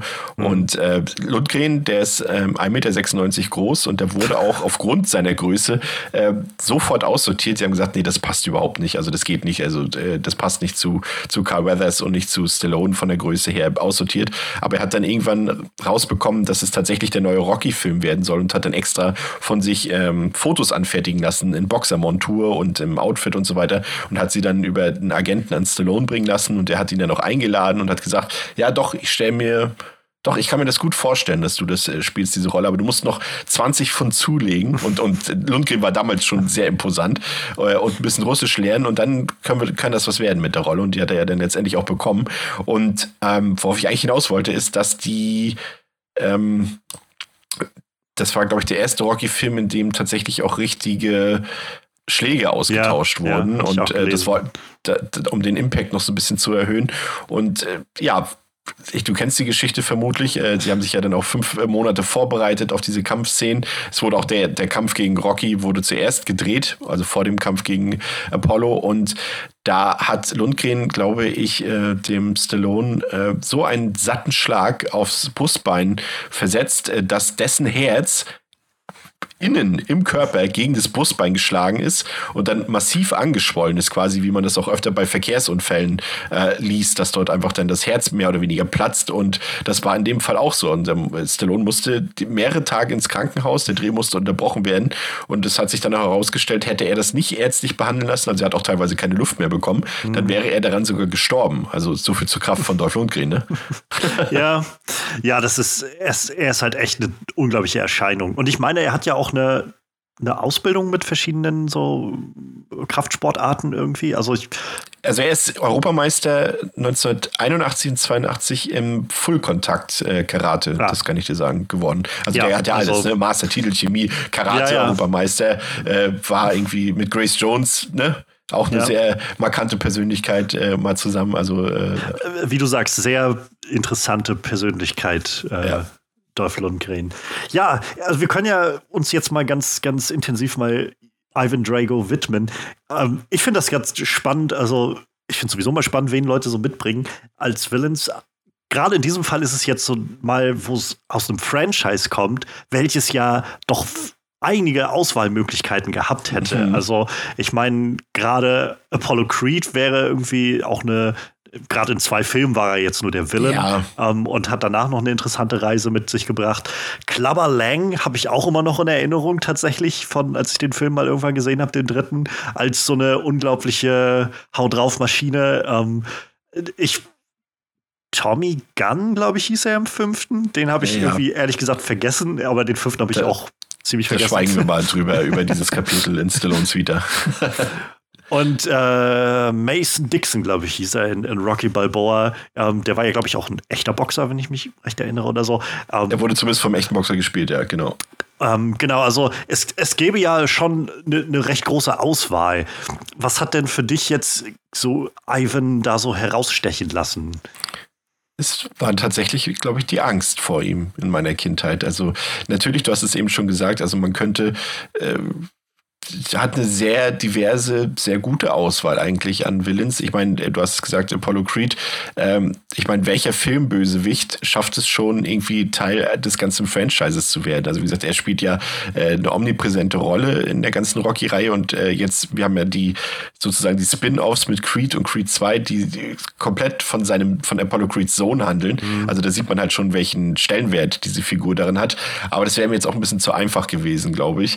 Und Clubber Lang also der von Mr. T gespielt wird, ähm, hat durchaus auch seinen Reiz, war mir aber irgendwie, ja, fast schon wieder zu realitätsnah. Ich mochte das einfach, dass Drago eben so eine Figur ist. Er redet nicht, ähm, ich glaube, er hat zwei Sätze. Er sagt ja einmal dieses äh, äh, If he dies, he dies. Oder If he dies, he dies. Und I must break you. Das sind ja, glaube ich, seine zwei einzigen Sätze, die er im ganzen Film sagt, wenn ich mich nicht irre. Äh, dann seine Erscheinung natürlich, einfach auch seine Größe, sein, seine Muskeln, die auch immer so, äh, die, die, ja. die, die Schauspieler werden ja auch immer so schön eingeölt da vor den Kämpfen sozusagen, dass die Muskeln auch noch so gut zur Geltung kommen. Dann natürlich eben diese Trainingsmethoden und du siehst dann gleich dieses, natürlich, das ist illegal, was die da machen. Die spritzen ihn dort mit irgendwelchen illegalen Substanzen zu mhm. und das wird alles technisch gesteuert und, und äh, dann siehst du dann immer natürlich in, in seiner Umgebung immer die bösen Leute vom KGB da drumherum. Das hat auch natürlich so eine Mystik, so eine Aura dahinter. Ne? Mhm. Ähm, das ist vielleicht sogar das, was eben äh, dahinter steckt, was äh, wir vorhin gesagt haben, die Angst der Amerikaner vor den Russen damals, mhm. dass sie gar nicht genau wissen, was machen die dort eigentlich in der Sowjetunion. Wir wissen das ja gar nicht, aber so stellen wir uns das vor. Und das ist auch so diese Mystik, die da so ein bisschen mitschwebt. Und natürlich eben dieser, dieser Eindruck, den diese Szene hinterlässt. Ne? Ich meine, gerade, also wie gesagt, kein Zufall, ich bin ja, wie gesagt, großer Horrorfilm-Fan und dieser dieser Mord quasi im Boxring an Apollo Creed, der hat schon ja Züge eines Horrorfilms teilweise und äh, wirkt schon fast wie ein Slasher, ne? wenn da der Serienkiller auf, auf sein Opfer einsticht und hier schlägt er quasi einfach bedingungslos immer wieder auf sein ja. Opfer ein. Und das hat damals wirklich mir Angst gemacht vor ihm und das fand ich so krass, dass er so in Erinnerung bei mir geblieben ist. Wie gesagt, wir sind uns, glaube ich, beide einig. Äh, das ist ein stumpfer Typ, zumindest so wie er dargestellt wird. Der hat quasi keine Charakterisierung, er wird komplett von außen gesteuert, von seiner Frau. Übrigens auch interessant, er wird ja von Brigitte Nielsen gespielt äh, und sie ist nur in dem Film, weil sie eben damals frisch liiert war mit Stallone. Und eigentlich sollten die ganzen Sachen, die sie gespielt hat und äh, die Dialoge, die sie geführt hat, ja auch eigentlich von seinem, ich habe jetzt seinen Namen vergessen, äh, der Typ vom Sportkomitee, der auch ja. die ganze Zeit ja. äh, dabei ist. Das war eigentlich alles sein Part und äh, Stallone hat sie quasi on the fly kurz noch reingeschrieben. Ähm, auch eine Sache, die er bereut bis heute. Aber ähm, das alles so und auch so eine Sache, die wir auch, äh, die dann später auch erst so bekannt wurde, wenn dann auch hinter großen Sport dann auch immer manchmal noch äh, skrupellose Frauen stehen, die das Ganze mhm. vermarkten und äh, die, die, die ihren Mann vermarkten dort. Und all dieses, was da so aufgebaut wird, so, das, die stellen halt ein ultimatives Feindbild für den Zuschauer dar. Und das ja. hat mir, glaube ich, damals ähm, so gut gefallen dabei irgendwie, dass man nicht, dass ich wirklich hier auch Wut hatte auf Drago. Ja, sehr verständlich. Also er wird halt so gut geframed als einfach ich finde es halt sehr spannend, weil er so anders geframed wird als die vorherigen Gegner. Also du hattest halt ja. irgendwie mit Apollo Creed, so wie, wie, du schon meinst, diesen Muhammad Ali in diesen zwei Filmen, die ja auch noch deutlich ähm, so, ja, realitätsnahe waren, sag ich mal, und, und, so ein bisschen mehr irgendwie auch dramatisches Gewicht noch mit sich gebracht haben. Ähm, und dann kam halt Clubber Lang, der nur so äh, gemacht wurde als dieser Straßentyp, der im Knast saß und irgendwie jetzt den, den so ein bisschen weich gewordenen Rocky da äh, dann windelweich haut. Und dann kommt auf einmal dieser, dieser riesige russische Hühner, der halt nicht redet, der, der im Prinzip wie eine Maschine funktioniert. Also es ist, ich fand das so krass, wie das halt, das hat ja schon, wird nicht Zufall sein, dass sie das halt im, ihn umringen mit lauter neuer Technik und Maschinen und so. Er wird halt dargestellt wie so eine, wie so eine Maschine, so bis zu dem Punkt, wo Apollo vor ihm steht und will ihm so die Fäuste runterhauen und nichts regt sich. Er bleibt einfach steinern da fest im Ring mit seinen Fäusten. Ähm, kennst du, kennst du noch die, ähm, diese alten Videospiele Super Punch Out vom Nintendo? Ich kenne, also gespielt habe ich sie nie, aber kenne ich noch, ja. Ja, und, und, und so ein Typ ist Ivan Drago. Als wenn er aus dem Videospiel wäre, mhm. das eben, wo, wo du richtig so Videospielgegner hast, sozusagen. Die waren ja in dem Videospiel auch immer so komplett überzeichnet dort. Und da hätte er auch perfekt reingepasst.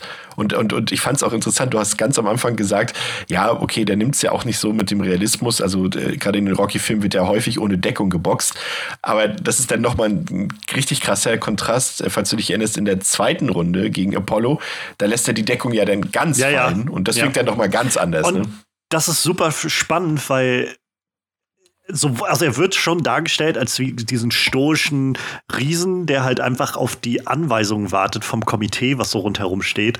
Und dann gibt es aber doch diese Momente, wo eben diese Persönlichkeit durchschimmert, wo er eben doch auf einmal anfängt, weiß ich nicht, nicht nur wie so ein, wie so ein Terminator, der einfach programmiert ist, fort, so vorzugehen und irgendwie zielgerichtet zum Ziel zu kommen, sondern er eben doch sich auch emotional scheinbar ansprechen lässt und dann das Gefühl hat, okay, ich bin jetzt so sehr verhöhnt worden von diesem Apollo-Typen. Jetzt reicht's mir so. Jetzt, jetzt kann ich den mal verhöhnen und er dann dort dasteht und die Deckung runterlässt und dann halt so ein bisschen ihn noch durch die Gegend schubst, mit ihm rumspielt, wie ihm das Freude macht, so ungefähr. Und in der, der zweiten Hälfte im Kampf gegen Rocky äh, kommt es dann nur noch mehr, finde ich, durch. Er hat dann noch mal so einen Moment, wo er auf Russisch spricht mit seinen, ähm, mit seinen russischen, mit ja. dem Komitee rundherum und dann mit dem Publikum, wo er halt dann meint, so, ich kämpfe für mich, so, und da so dieser Wandel irgendwie stattfindet, so ein bisschen hin zum, ja, wieder irgendwie der, der Typ, der keine Lust mehr hat, das, dieses kleine Spielhündchen zu sein vom, vom Komitee, von der Partei oder so, sondern halt für sich das tut, auf einmal auch inspiriert wird von diesem, diesem amerikanischen Individualismus. Also, das finde ich halt super spannend. dass da, da steckt halt trotzdem Persönlichkeit irgendwie drin und sogar so eine kleine Wandel, Wandelung irgendwie, die er durchmacht. Er macht das ja auch, auch visuell tatsächlich Stallone sehr interessant, äh, wie er Drago inszeniert. Ähm, ist dir mit Sicherheit aufgefallen, dass er dort sehr viel mit Close-ups arbeitet. Ja, es gibt ja. ja immer so Kamerazooms, ähm, auf das Gesicht von, von, von Dolph Lundgren immer sehr prägnant, so dass sein Gesicht quasi komplett den Bildschirm einnimmt. Ähm, der schaut dann immer so von oben runter. Genau, das ist so richtig, genau so. Ja, das macht er schon ganz clever, muss man sagen. Also, der weiß seinen Bösewicht auf jeden Fall zu inszenieren. Also, und nicht nur die Muskeln von ja, Lundgren. Definitiv. Ähm, ja, ich weiß, ich finde, das ist so ein spannendes, so ein spannender Bruch im Vergleich zu diesen sehr so quasselnden und so scherzenden und auch so ein bisschen überheblichen Villains aus den vorherigen Teilen, dann zu sehen, wie auf einmal dieser Typ einfach aufkreuzt und haut zu und da wächst halt kein Gras mehr, wo der zugehauen hat.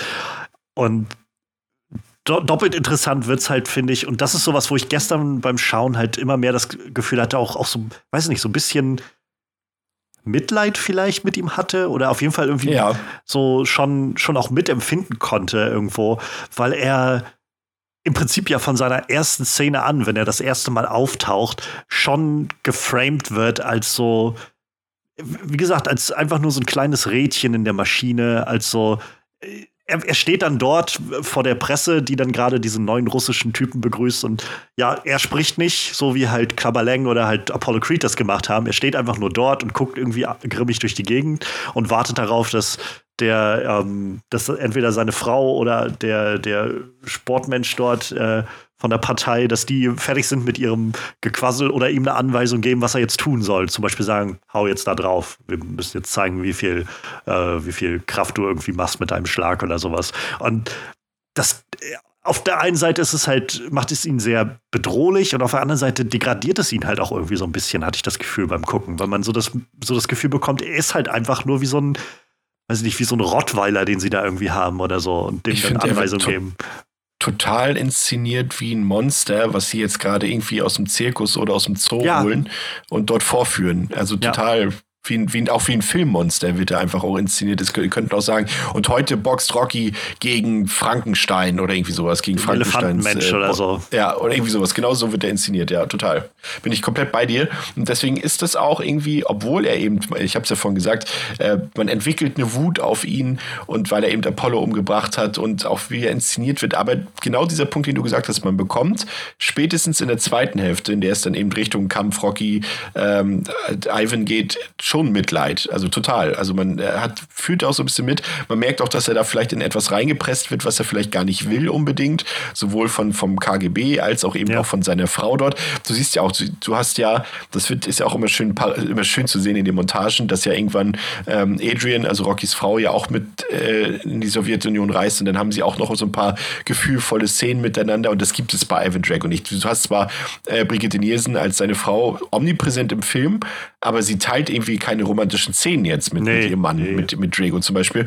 Und das, äh, dadurch bekommt man dann doch irgendwann immer mehr Mitleid. Und ähm, ja, und deswegen finde ich es auch gut, den Kniff, dass du eben, was du eben gesagt hast, eben dann im Kampf gegen Rocky dann auch später siehst, dass er dann sagt, nee, ich kämpfe jetzt auch für mich, so lass mich doch jetzt mal so in dem Sinne. Und das ist ein guter Kniff, dass sie eben das nicht bis zum Ende durchziehen, dass er eben so fremdgesteuert ja. wirkt und so, sondern dass er irgendwann auch seine Persönlichkeit durchbricht. Und ähm, deswegen für dich dringende Empfehlung, ähm, Creed 2 zu sehen. Also beide Creed-Filme, die sind super, wirklich. Und in Creed 2 wird ja diese ganze Geschichte nochmal aufgegriffen und äh, da bekommt das auch ein bisschen mehr Tiefgang noch. Also dringende Empfehlung für dich. Und auch für alle anderen natürlich. Habe ich auf jeden Fall schon länger auf der Liste. Also ich, also gerade bei Creed habe ich so viel Gutes von gehört und äh, ich bin auch bisher irgendwie großer Fan von den Ryan Kugler Sachen gewesen, die er gemacht hat. Ja. Ähm, ich äh, ich habe irgendwie einfach nur noch nicht so den, den, die Zeit oder den Anreiz gehabt oder dann gab es nur einen von den beiden Filmen irgendwo mal zu sehen und dann ist es immer so ein, irgendwie muss ich mir mal ganz konkret das vornehmen, weil ansonsten gibt es immer so viele andere Sachen, die man noch vorher gucken kann und aufholen kann oder so. Ähm, ja, aber ich finde das super, super spannend, wie der Film das halt. Ich finde es halt super spannend, dass man dafür, dass, dass der Film, wie gesagt, so, ich sag mal, bare bones ist, irgendwie so runtergebrochen ist von seiner, von seiner Struktur her und trotzdem irgendwie es schafft, so viele in Anführungszeichen Facetten irgendwie doch dieser eindimensionalen Figur zu geben. Ähm, ich, wie gesagt, ich habe Rocky 3 ewig nicht gesehen. Ich habe Klabberlang jetzt halt einfach nur als ziemliches Großmaul in Erinnerung. Ich kann, weiß nicht, ob der noch mehr Facetten oder Tiefe oder irgendwas hatte. Ähm, aber ich müsste den Film wahrscheinlich auch noch mal gucken. Aber bei Rocky 4, ich war echt erstaunt, dass ich halt einfach beim Gucken gedacht habe, öfter so. Ich meine, er hat, ja, er hat Apollo Creed umgebracht im Ring. Ähm, ein bisschen ist Apollo auch irgendwie selbst da reingelaufen. So, so ein Stück weit jedenfalls, womit ich jetzt gar nicht irgendwie Drago freisprechen will oder sowas, aber so ein bisschen hat er sich auf jeden Fall selbst damit rein manövriert.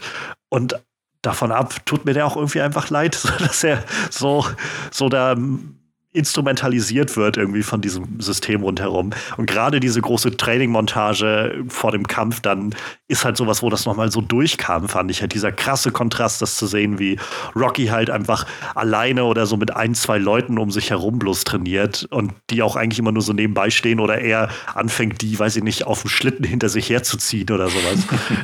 und auf der anderen Seite halt immer wieder zu sehen in diesen dunklen Räumen, wie, wie Ivan da irgendwie an diesen Maschinen steht und irgendwie 20 Leute rundherum rennen und irgendwie irgendwas eintragen und ihm irgendwas spritzen oder so. Und so wieder, es ist, er ist halt einfach nur diese, dieses Werkzeug, um, um den, ja, im, im Kontext des Films so diesen kommunistischen Gedanken, diesen, ähm, diesen, diesen gewinnenden Aspekt des Kommunismus voranzutreiben und, und zu demonstrieren. Und so an der Stelle, an dem es halt sich herausschält, dass er das nicht halten kann, wird er halt fallen gelassen. Sieht man dann ja halt auch zum Schluss, wie dann der Typ von der Partei dann bei ihm steht und sagt, du verlierst hier, du blamierst uns alle und so weiter irgendwie. Ähm, du, du hättest nie, äh, ich glaube, er sagt sowas wie, wir hätten dich nie, nie als Boxer ranholen sollen oder irgendwie sowas in der Art. Das ist halt alles Stallone nur. hat es sogar noch weiter gedichtet, tatsächlich. Ähm, er hat das, also er hat zumindest mal gesagt, also in seiner Vorstellung, also bevor, also lange bevor Creed 2 rauskam und die ja. Figo wieder aufgegriffen wurde, ähm, hat ihn dann quasi nach Rocky 4 ähm, seine Frau verlassen und er hat dann tatsächlich irgendwann Selbstmord begangen, weil er quasi äh, sich als Enttäuschung äh, seines ja. Vaterlandes gesehen hat, sozusagen. Ähm, hat man sich jetzt zum Glück Glück anders entschieden, dann für die Fortsetzung. Aber ähm, das ist schon interessant. Ich, ich würde ich würd mal fragen, was du von meiner Drehbuchidee hältst, ähm, wenn man den Film etwas realistischer gestaltet hätte.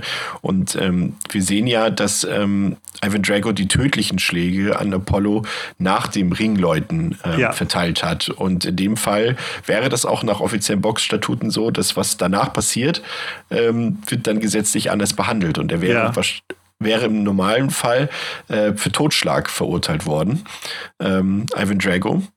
Und mich hätte interessiert, ob wir dann einen Knastbox-Film gesehen hätten, dass sich, ähm, also Drago ist im Gefängnis, ich meine, Apollo ist trotzdem tot, Rocky will trotzdem Rache und er sch schleust sich dann im ähm, Escape Plan-Style ein ins Gefängnis, um dort gegen Drago zu kämpfen. Das wäre meine Version des Films. Uh.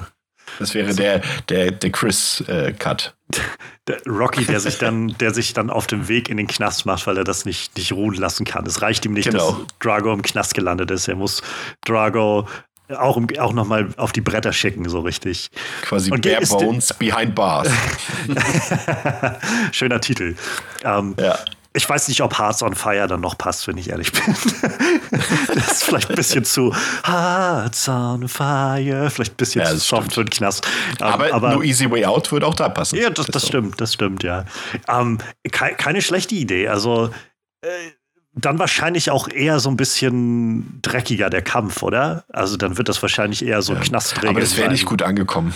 Das ist ja, geht ja Richtung, Richtung Rocky 5, äh, wo so mit bisschen, dem Straßenkampf ja. dort. Und das, das wollten die Leute ja nicht sehen. Naja, in, man, man könnte es ja, man könnte das. Ich meine, vielleicht mit Ivan Drago, so wie der aufgezogen ist, hat man vielleicht noch ein bisschen anderes Setting als, äh, als bei, bei Tommy Gunn, den ich halt also ich bin erstaunt, dass ich den Namen überhaupt noch in Erinnerung habe, um ehrlich zu sein. Ähm, weil halt, ich habe ansonsten keine Erinnerung an den. Das ist halt auch so, der, der Film tut mir, da habe ich Mitleid mit dem Film, weil der, der, Typ, der Tommy Gunn spielt, der, ich glaube, der hieß, hieß der nicht sogar Tommy Gunn in echt? Ich weiß es gar nicht mehr. Ich glaube schon. Das war ja auch ein echter Boxer. Und ähm, der ist ja, glaube ich, Mitte der 90er Jahre an HIV verstorben und das macht diesen Ach Film Gott oder nehmt nicht Mitte der 90er, das ist noch gar nicht so lange her. Ich glaube, Mitte 2000er, könnt ihr selber googeln. Auf jeden Fall ist er an, an Folgen von HIV verstorben. Das hat den Film für mich dann wieder so nachträglich so ein bisschen, ja. Es bringt dem Ganzen so eine Melancholie irgendwie mit. Genau, genau, weil der ja. Film ja auch so ein Flop war, ähm, sowohl finanziell als auch ähm, bei den Kritikern. Da hat man dann schon wieder ein bisschen anderes Mitleid auf der ja. eine Art und Weise, weil die Leute ihn auch gehasst haben damals. Tja, aber anderer Film, anderer Bösewicht. Ja. Genau. ähm, ich, also ich finde es ganz spannend, dass wir gleich mal drüber quatschen können, was man noch so mit Drago machen kann. Ähm, es fällt mir bloß gerade ein, weil das so, ähm, so, so, passend ist, irgendwie, wo wir jetzt gerade schon bei, bei Creed 2 waren und so bei Rockies. Vision, die er sonst schon mal hatte für, für Ivan Drago. Es gibt einen Podcast von, von einem äh, australischen Podcast-Duo, den hatte ich äh, vor letztes Jahr oder vorletztes Jahr kam der, glaube ich, raus. Und ich hab, ich fand das so großartig. Ähm, der ist aufgezogen, so ein bisschen wie so ein True Crime-Podcast, nur halt sehr low stakes irgendwie und trotzdem machen sie es sehr spannend. Der heißt Finding Drago. Und es geht darum, dass äh, einer von den beiden findet ein äh, irgendwo Hinweise im Netz, wo Leute von so einem Buch sprechen, was halt eine, eine Buchfortsetzung ist von dieser Ivan Drago-Geschichte. Die heißt ja. halt Finding Drago von äh, einem Autoren, einem australischen Autor namens Todd Neu.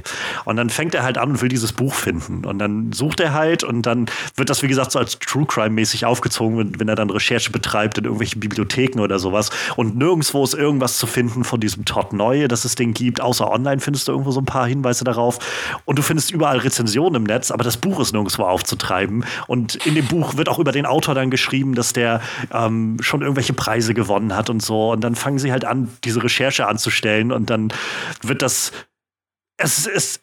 Es wird irgendwie immer größer und, und irgendwie spannender und so ein bisschen idiotisch, aber auch irgendwie super interessant. Also kann ich sehr empfehlen. Finding Drago ist so, so gerade auch von zwei so Film-Nerds gemacht, die so darauf ja. gesprungen sind und so. Sehr, sehr toller Podcast, der diese, diese Thematik irgendwie sehr aufgreift. Und es passt einfach, gerade, dass es das um Ivan Drago gibt. Also irgendwann, glaube ich, lesen sie das Buch dann auch nochmal in irgendeiner Form. Und das ist dann auch so, so ein recht, mehr eine Novelle oder so, aber es ist so eine so eine kleine Geschichte über Ivan Drago, irgendwie, was danach so passiert und wie er dann selbst nochmal auch, glaube ich, in der Geschichte so einen, so einen kleinen Absturz hat und dann sich nochmal neu findet und so, ein, so seine eigene Rocky-Story sozusagen durchmacht und so. Das fand ich, fand ich super spannend, dass es halt auch da wieder von allen Rocky-Villains genau dieser war, den man gesagt hat, den treibt man nochmal in irgendeine Richtung oder so. Da ist Potenzial da, um was mit dem zu machen. Ich finde äh, ich finde ja auch, dass, ähm, um nochmal kurz auf Creed 2 zu sprechen zu kommen, äh, in der ja quasi die, die Drago Legacy fortgesetzt wird. Ich finde das auch versöhnlich, weil wir haben ja eben schon gesagt, das ist eben ein Film, wir, wir interpretieren und sehen vielleicht sogar gerade auch mehr in dem Rocky 4 Film oder in Ivan Drago, als, als Stallone sich das damals vorgestellt hat.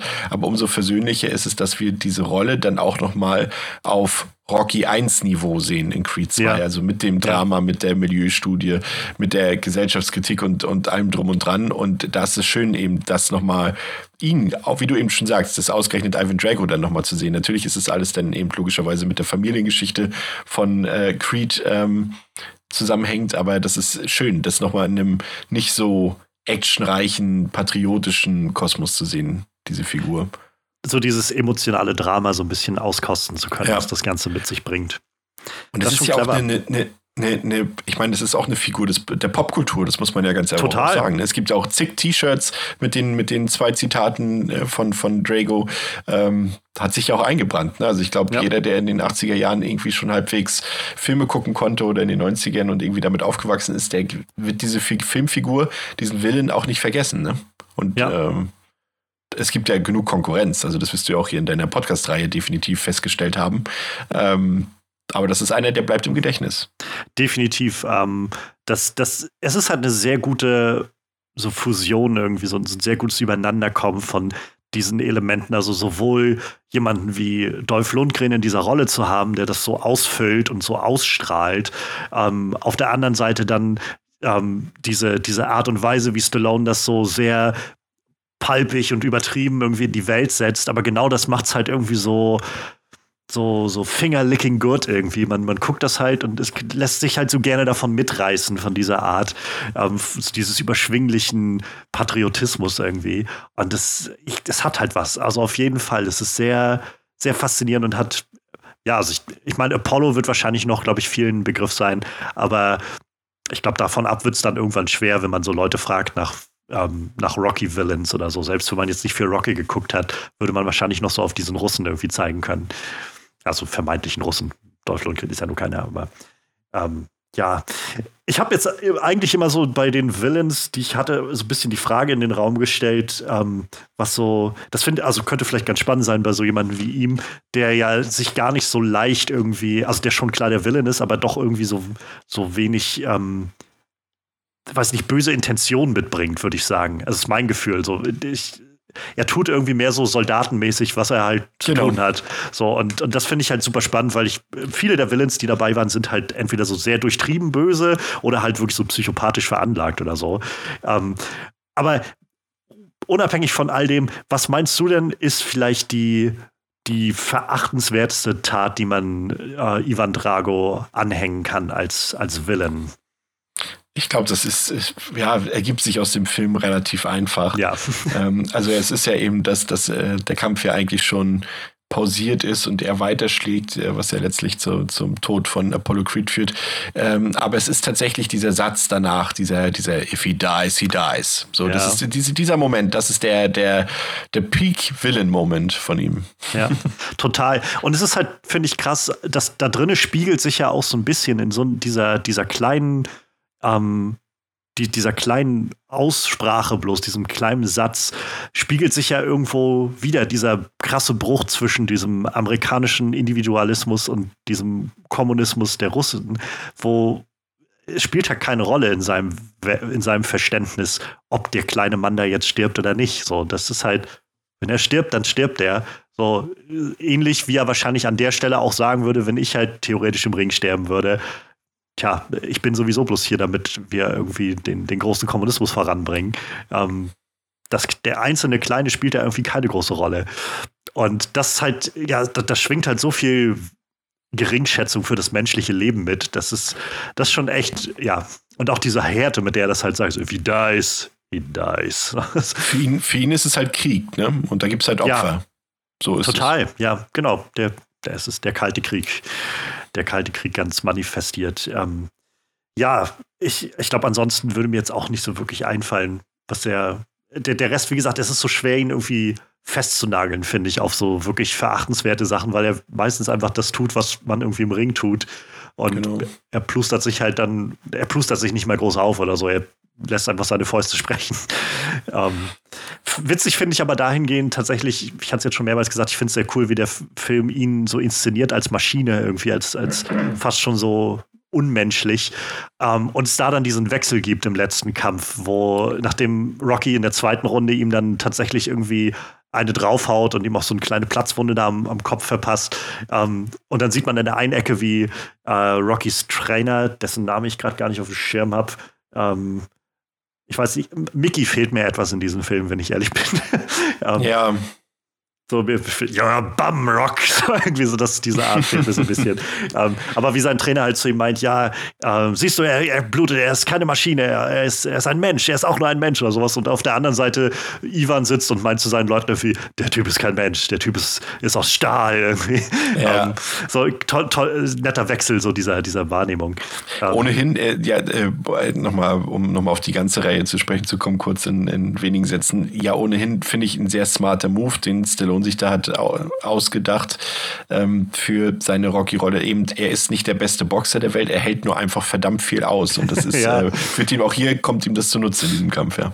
Definitiv. Äh, ja, das sind, glaube ich, wie gesagt, äh, Apollo Creed ist verstorben im Ring durch diese Schläge. Also Rocky muss echt so einen so so einen Kopf aus Stahl haben, bei dem, was der alles irgendwie einsteckt. ähm, aber ich glaube, sie greifen es dann ja später auch nochmal auf, dass er irgendwie von dem Kampf in Rocky 4 so viel davongetragen hat, dass er jetzt eigentlich nicht mehr boxen sollte. irgendwie, ich meine, irgendwie sowas war in einem der späteren Filme nochmal gesagt. Du machst immer wieder dieses Rocky 5 Fass auf. Das Ah, das ist hören. Rocky 5 gewesen, okay. Ja. Ja. Ähm, ja, auf der anderen Seite dann vielleicht die Frage, kann man Ivan Drago so ein paar, irgendwas, irgendwas Positives ähm, anrechnen, irgendeine gute Tat, irgendwas, was er tatsächlich in, in, in, mit, guter, mit gutem Ergebnis oder sogar guter Intention getan hat. Naja, er ist ein guter Arbeiter, würde ich mal sagen. Er macht das, was man ihm sagt. so würde das jetzt wahrscheinlich äh, äh, das Militär das zum Ausdruck bringen. Er ist Aber ich würde geworden, sagen, glaube ich. Muss Ich- irgendwie was genau. getan haben, um den, die Ränge aufzusteigen. Er, er hat tatsächlich sogar einen der höchsten Ränge, die man überhaupt haben kann im Militär, wenn man zumindest die, äh, sich die Abzeichen anguckt auf seiner Uniform. Aber da, das müssen dann andere beurteilen. Aber ich meinte, das gelesen zu haben.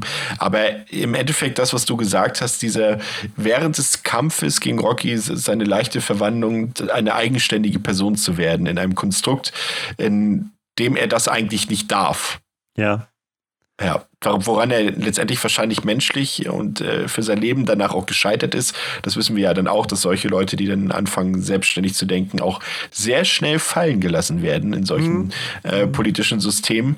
Ähm, aber er zeigt zumindest äh, kurzzeitig diesen, diesen Wandel. Das hast du ja vorhin schon schön ausgedrückt und ich denke, das kann man durchaus als positiven äh, Moment herauskristallisieren. Und ähm, ja, das passt halt auch zu dem Motto, ne? If I can ja. change, you can change, everybody can change, auch Drago can change. So es ist halt super faszinierend. Ähm, so viele der Villains, die ich jetzt hier hatte, bei dieser Frage irgendwie nach den positiven Elementen, ist das meistens ganz schwer, irgendwie, weil viele, wie gesagt, irgendwie auch einfach sehr psychopathisch sind oder so und in dem Framing häufig auch gar nicht so wirklich mit so einer mit so einer netten Facette oder so ausgestattet werden. Aber ab und an gibt es halt die Leute, die dann, ähm, die ganz klar die Villains sind, aber wo man dann mitbekommt, ja doch, die, die haben halt trotzdem irgendwie, weiß ich nicht, ihre, ihren, ihren Sohn oder ihre Partnerin oder irgend so jemanden, für den sie ganz offensichtlich viel empfinden und die beschützen wollen oder sowas.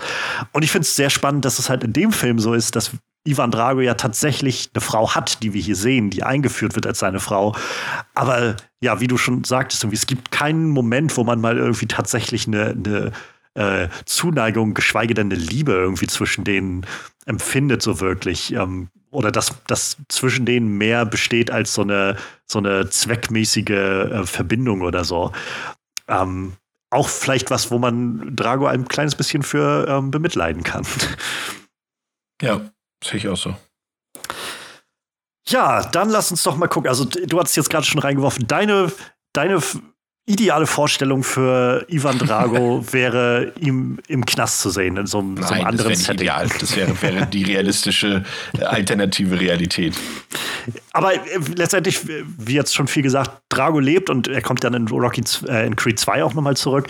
Ähm, unabhängig davon, was vielleicht in Creed 2 passiert oder so, Gäbe es Szenarien, in denen du Ivan Drago gerne noch mal sehen würdest, sei es jetzt als Villain zurückgekehrt oder auch als Hauptfigur? Also es ist natürlich schwierig. Also es ist natürlich, also zum einen ist es natürlich so, du hast natürlich, jetzt habe ich, wow, jetzt habe ich fünfmal natürlich in einem Satz gesagt, ähm, dass viele der großen Actionrollen der 80er Jahre natürlich ebenso angelegt sind. Also sei es eben Rambo, sei es eine Figur wie den Terminator zum Beispiel, die funktionieren ja durchaus ähnlich, wie Drago als Bösewicht funktioniert, halt eindimensional, wortkarg, äh, mehr auf Handlung fokussiert. Ähm, da ist es trotzdem aus meiner Sicht immer schwierig. Da brauchst du einen guten, charismatischen Schauspieler, dass die Zuschauer sich für den wirklich interessieren. Auch wenn er wenig wirklich menschliche, emotionale Dinge von sich preisgibt. Und das wäre ja in dem Fall bei Drago auch so, aber man könnte eben ein Sequel, also wir klammern jetzt mal Creed 2 aus, wie du schon gesagt ja. hast, ein Sequel ähm, durchaus finde ich interessant. Was passierte danach? Äh, nehmen wir mal an, das russische Sportkomitee hat äh, Ivan fallen lassen dann. Ich will jetzt nicht sagen, dass sie ihn in Gulag gesperrt haben oder sowas, das vermutlich nicht, aber sie werden sagen, nee, du bekommst von uns keine ja. sportliche, äh, keine finanzielle Unterstützung mehr. Dein Leben in Saus und Braus hier als Vorzeigesportler ist vorbei. Und dass er sich dann vielleicht nochmal äh, von, von der Straße nochmal zurückkämpft. Vielleicht geht er auch dann in die USA ins Exil ja. und dann kann man nochmal so eine schöne, dann kann Rocky am Ende dastehen, habe ich dir doch gesagt, der American Way of Life ist der richtige. Hier schaffen es auch Leute wie du noch mal groß nach oben, auch wenn sie von anderen fallen, fallen gelassen wurden. Das, äh, das, das könnte durchaus passieren. Ähm, ja, doch, da kann man schon was machen. Also es gibt ja durchaus, ähm, das ist jetzt wirklich schon fast ein bisschen insiderhaft, aber ähm, es gibt ja auch noch die ja eher im B-Movie-Sektor äh, angelegte Kampfsport-Filmreihe Undisputed.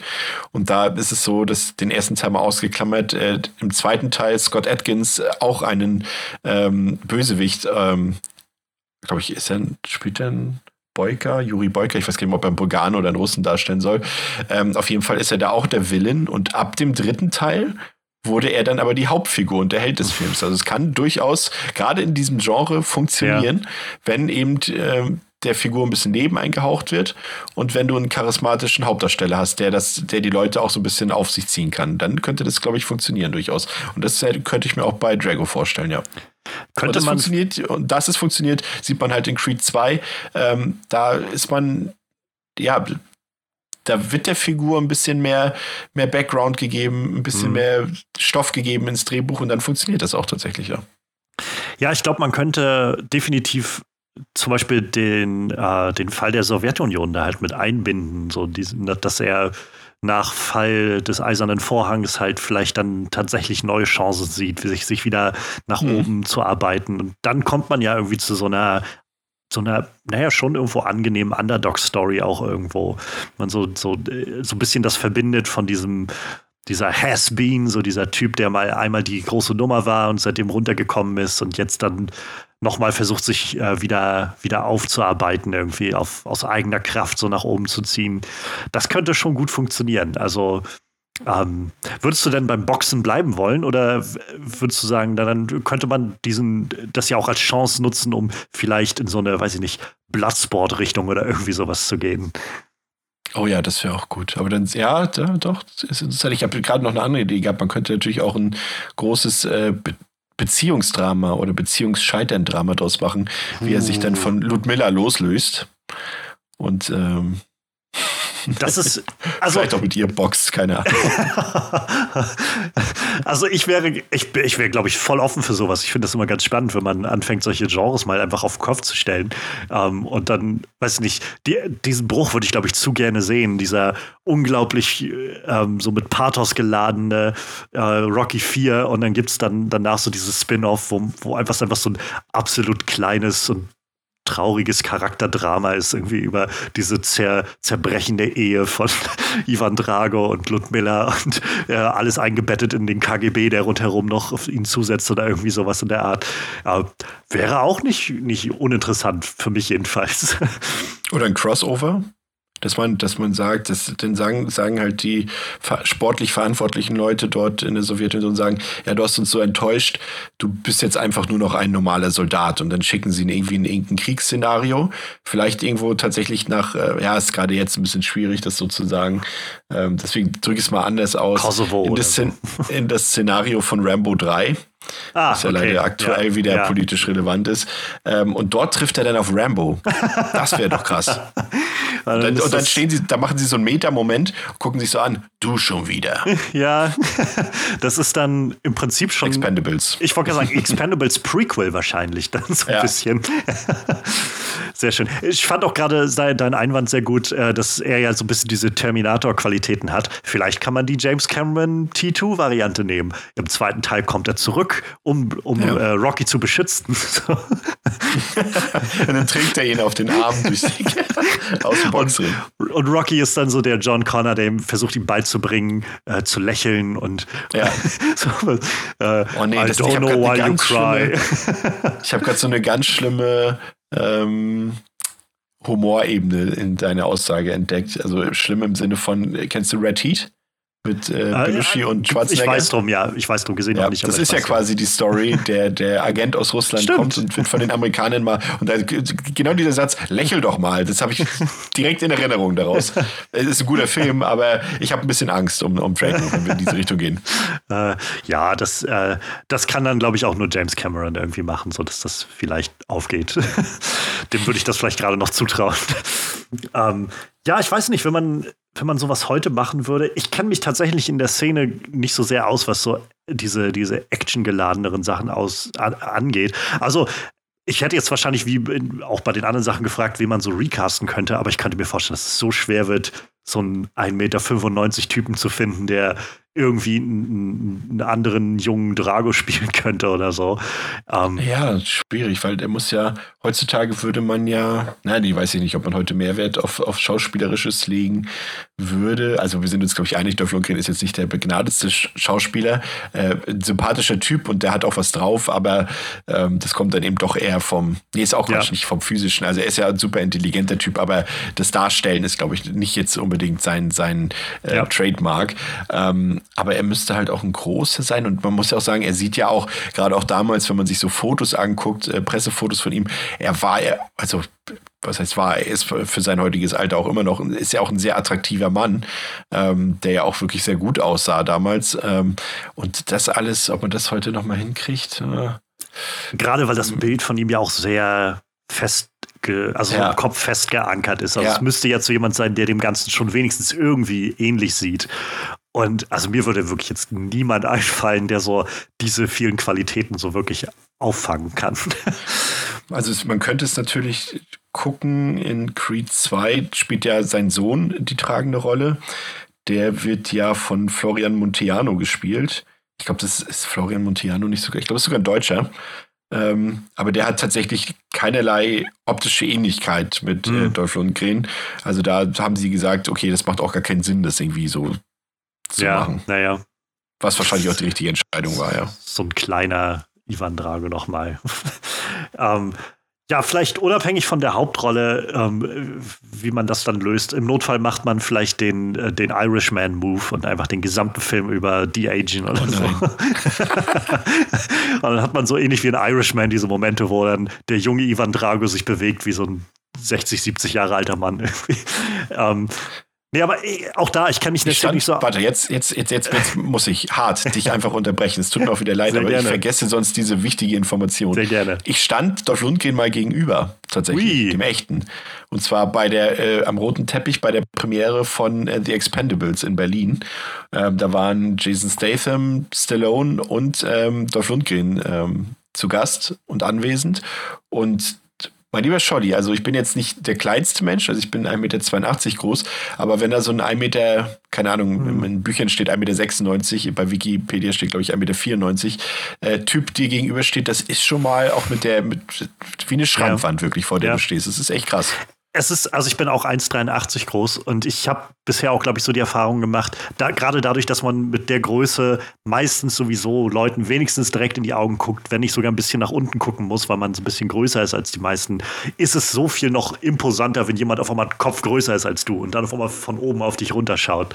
Ja. Ähm, das, ist, das ist schon echt Wahnsinn. Ähm, und wie gesagt, es, es, wird ja auch in dem Film so gut ausgespielt, einfach diese, diese, diesen türmenden Hühnen da zu haben, der immer von oben runter schaut auf seine Gegner. Ähm, auch, auch schnitttechnisch auch wieder hervorragend gemacht und von den Kameraeinstellungen.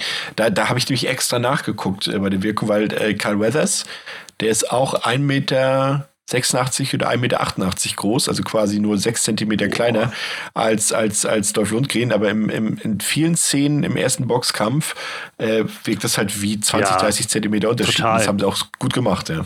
Sehr gut, ja. Ähm, genau, was, was mich jetzt noch vielleicht interessiert hätte, was ich mal ganz spannend finde, wenn man, weiß ich nicht, den Film nochmal neu auflegen wollen würde. Also ich meine, Stallone macht gerade seinen Director's Cut oder eben eine andere Geschichte, um den, den erzählen könnte. So, wer könnte das Ganze inszenieren? Ich bin, wie gesagt, gar nicht so drin in dieser Action-Szene und was da heutzutage so geht. Ich glaube, das nächste, was mir einfällt und auch einfach nur, weil sie so bekannt sind, wären halt so Chad Stahelski oder David Leach oder so von den, von den ähm, John Wick-Sachen oder sowas. Ähm, ich weiß nicht, hast, hast du Regisseure, Regisseurinnen irgendwie gerade vielleicht aus dieser Szene oder so, die, wo du dir vorstellen könntest, boah, die würde ich gerne mal Ivan Drago inszenieren sehen in irgendeiner Form? Ja, es ist natürlich eine Frage, wie viel Production Value wir in die Sache reingeben würden. Ich glaube, man würde sich als Studio jetzt erst, würde sich als Studio, jetzt machen wir es mal realistisch, glaube ich, keinen großen Kassenhit davon versprechen, weil, ja, also bei aller Liebe, wie gesagt, wir haben ja gesagt, äh, Drago ist, ist Teil der Popkultur und ist ja auch ein beliebter Villain. Aber wenn da jetzt ein Film namens Drago ins Kino kommt, ich weiß nicht, ob das so zieht am Ende. Deswegen gehen wir mal auf einem äh, Direct-to-Video-Film und da würde mir ähm, zum einen äh, Jesse V. Johnson einfallen. Das ist äh, einer der Haus- und Hofregisseure von äh, eben Scott Atkins, der ja, mhm. würde ich mal sagen, im, im Direct-to-Video-Action-Sektor so das Nonplusultra ist äh, momentan. Ähm, und der hat, der weiß schon durchaus, wie man Action inszeniert. Das könnte ich mir auf jeden Fall vorstellen. Ähm, und einer von den, ähm, was Peter Hyams? Ich, also Isaac Florentine meine ich genau, nicht, nicht von den Hyams nicht. Äh, auch wieder einer, der sehr viel mit äh, Scott Atkins inszeniert hat und der ähm, ist eben auch Kampfchoreograf und ist Martial Arts Experte ah. und äh, der kann sowas auch ganz gut inszenieren. Und wenn man dem mal ein bisschen mehr als zwei Millionen Dollar an die Hand geben würde, wie das bisher immer der Fall war, kann ich mir durchaus vorstellen, könnte da was Gutes bei rauskommen. Ähm, aber sind wir ehrlich, ähm, wie viele richtige Actionstars gibt es denn noch? Und ja. äh, dementsprechend auch Leute, die sich da, die da einen Fokus drauf haben. Äh, du hast gerade eben gesagt, John Wick, okay, aber ist Keanu Reeves für dich ein Actionstar? Äh, nee, so, wenn du jetzt also, nur an Keanu Reeves denkst, obwohl er, er hat ja viele Actionfilme gemacht, früher ja auch mit Speed und so weiter, aber ein Actionstar? Nee, ne? Nicht so wirklich, nee. Also ich, ich meine, diese Zeit ist mein Gefühl von diesen Starnamen ist halt sowieso irgendwie vorbei. So, so ist, ist mein Gefühl. Also ich glaube, diese Zeit, wo man halt sofort wusste, irgendwie, da kommt ein neuer Stallone oder da kommt ein neuer Schwarzenegger ja. oder sowas. Ich, das ist, glaube ich, einfach rum. So, es gibt vielleicht noch ein paar Namen. Mit, mit Tom Cruise würde mir vielleicht Tom noch Cruise. so einfallen, ja. als jemand, der noch diesen Status so ein bisschen hat. Aber ähm, siehst du den in einem Kampfsportfilm? Nee. Nee, nee, nee, nee. Also. Ja. Ja Jason Statham, wo du den gerade reingeworfen hast, so den sieht man, glaube ich, öfter mal ab und an noch mal irgendwo aufploppen. Ähm, ich habe ja. jetzt, glaube ich, gar nicht viel von dem gesehen aus den letzten Jahren. So, ich ähm, kenne da jetzt gar nicht so viele Statham-Filme. Ähm, aber witzigerweise das sind keine Zugpferde, die jetzt irgendwie, wo ja. du sagst, wie früher eben, das sind garantierte Filme, wo, wo äh, die 300 Millionen einspielen. Irgendwie so, so eine ja. Leute gibt es im Action-Bereich einfach nicht mehr. Und wenn, dann liegt es nicht am Schauspiel. Also man guckt ja John Wick nicht in erster Linie, als äh, dass man sagt, ah geil, das ist der neue Keanu Reeves, sondern ja. das ist der neue John Wick. Und bei, bei Stallone und Schwarzenegger war es so, das ist der neue Arnie-Film, lass uns den angucken. Das ist der neue Sly-Film, lass uns den angucken. Ähm, und selbst irgendwie, keine Ahnung, äh, wenn wir jetzt so an, an zweitklassige mit, ne, mit Respekt zweitklassige Namen wie Van Damme oder sowas denken. Selbst das hat man früher gesagt. Ey, kommst du mit in die Videothek? Die haben den neuen Van Damme. Äh, sagt heute kein Mensch mehr über irgendeinen Schauspieler. Ey, da gibt es mhm. den neuen. Ja, siehst du, also nicht mal, da, es gibt den neuen Scott Atkins-Film, würde einer sagen. Ja. Ja, die, diese Zeit ist, glaube ich, wirklich, äh, wirklich vorbei. Ähm, wo, wo die Namen das eingespielt haben noch. Ähm, ein Name, der mir gerade noch einfiel Richtung Regie, ähm, wäre vielleicht so jemand wie Gareth Evans. So von. Edwards. Nee, nee, Evans. Evans. Edwards ist so. von, von äh, Godzilla und also da ist mein, mein erster. Ah, ja, Gareth Evans, uh, The Raid, ne? Genau, The Raid. Und äh, ich, ich habe die Gangs of London, glaube ich, hieß die Serie, oder? Es gab jetzt so ja, eine Sky-Serie, genau. die er gemacht hatte, von die ich nicht gesehen habe, aber wo ich so viel darüber gelesen habe und meine Timeline eine gewisse Zeit voll war auf Twitter davon, dass Leute meinten, holy shit, man sollte das gucken, wenn man Action-Fan ist. Und nach The Raid kann ich mir das sehr gut vorstellen, dass der das irgendwie äh, auch ja, bei seiner Serie macht. Obwohl er das ja. schon vielleicht schon fast äh, mit seinen, mit seinen, auch mit seinen Leuten, mit denen er zusammenarbeitet, vielleicht sogar ein bisschen unterfordert wäre, wenn wir jetzt bei einem Box. Deswegen müssten wir wahrscheinlich wirklich Richtung Bloodsport dann gehen, wo auch ein bisschen äh, andere Techniken als Boxen äh, ja. ausgeführt werden. Ja, das, das steht uns ja frei. Die können ja einfach mal so. Ich meine, wenn, wenn er schon, äh, also Dolph Lundgren selbst schon äh, Full Contact Martial Arts Ausbildung hat, dann, dann warum nicht das nutzen? Gibt ja, glaube ich, auch mittlerweile. Mittlerweile werden YouTuber werden Boxer. Also ich meine, da kann man auch von einem Boxer sagen, dass er vielleicht in dem Film dann einfach mal zum Martial Artist wird oder sowas. Ja.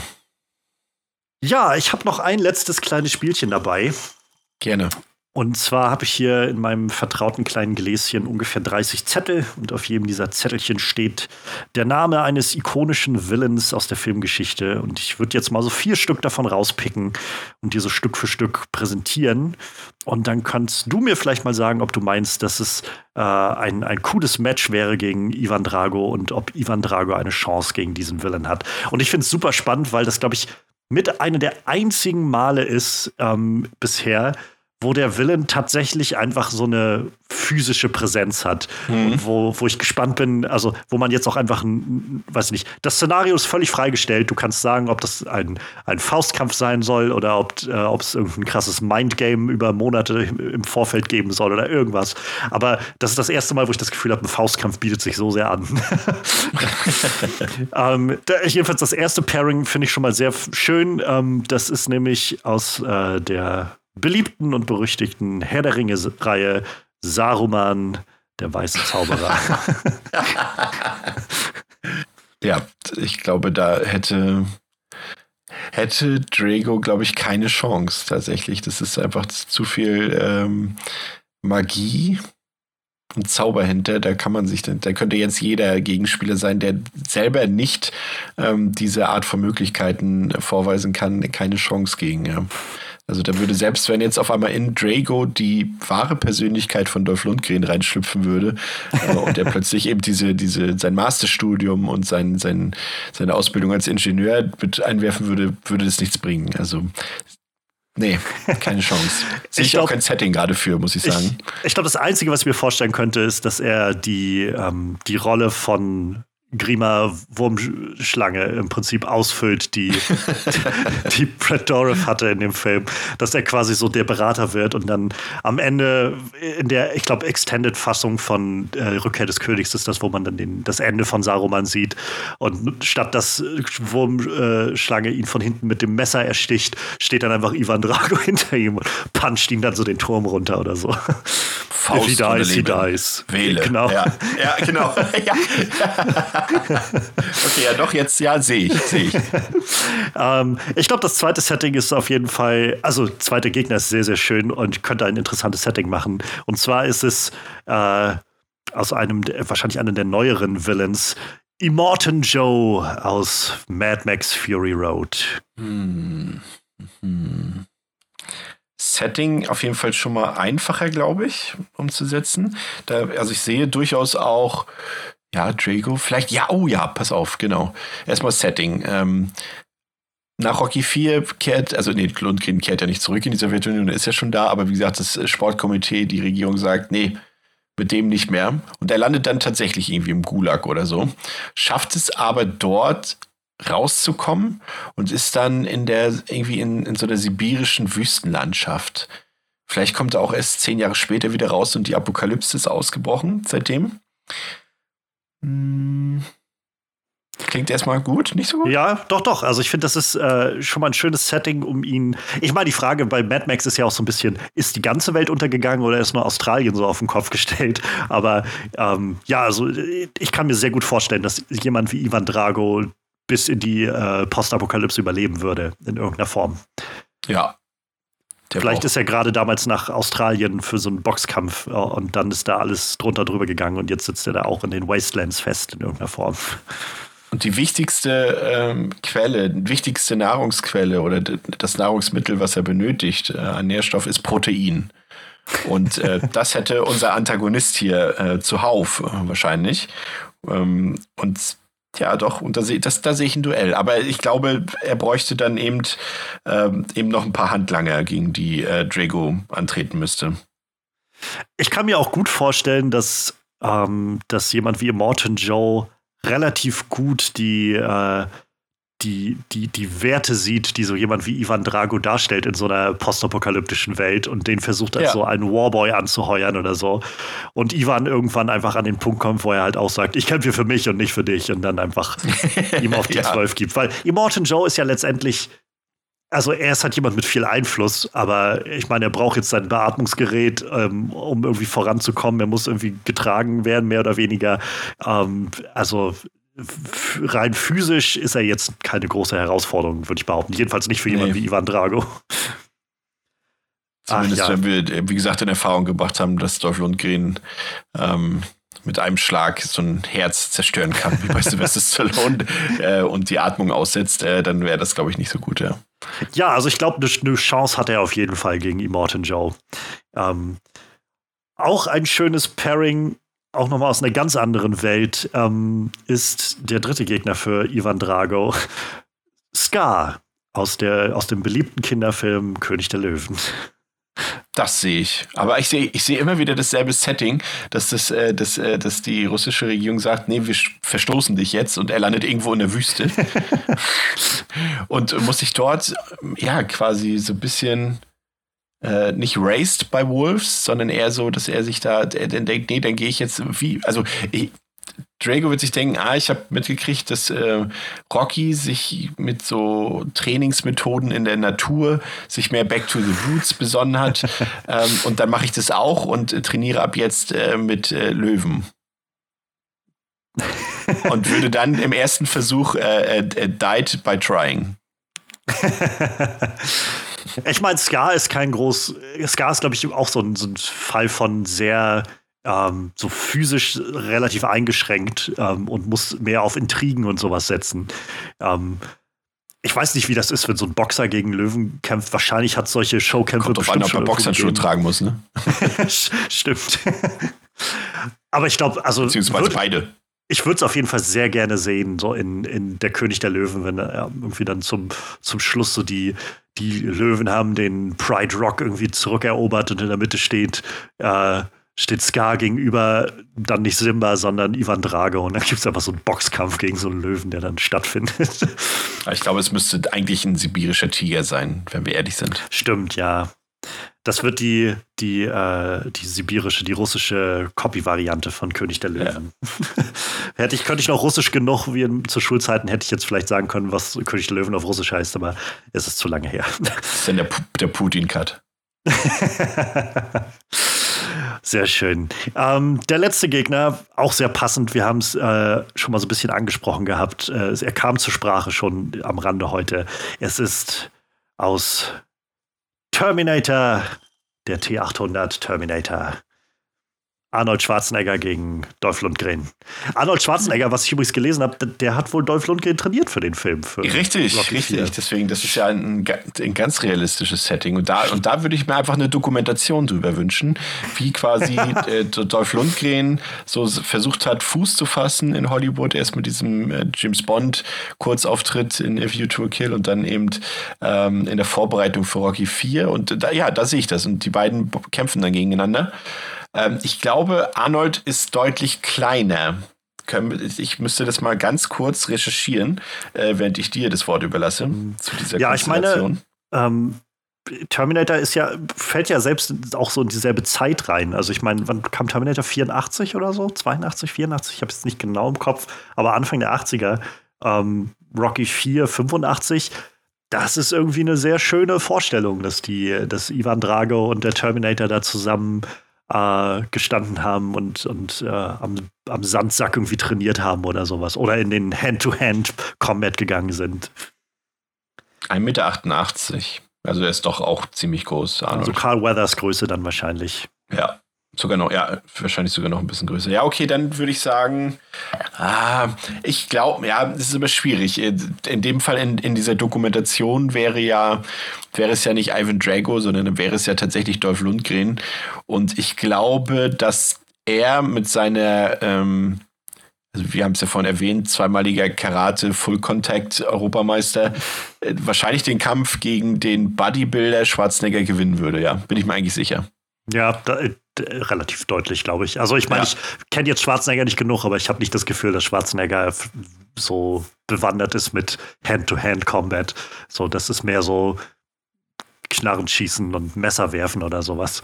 Ähm, auch witzig, dass sich da ja wieder so ein bisschen der, äh, auch die Verbindung besteht in, in äh, Predator dann, sowohl Carl Weathers irgendwie und Arnold Schwarzenegger dann zusammen irgendwie was tun.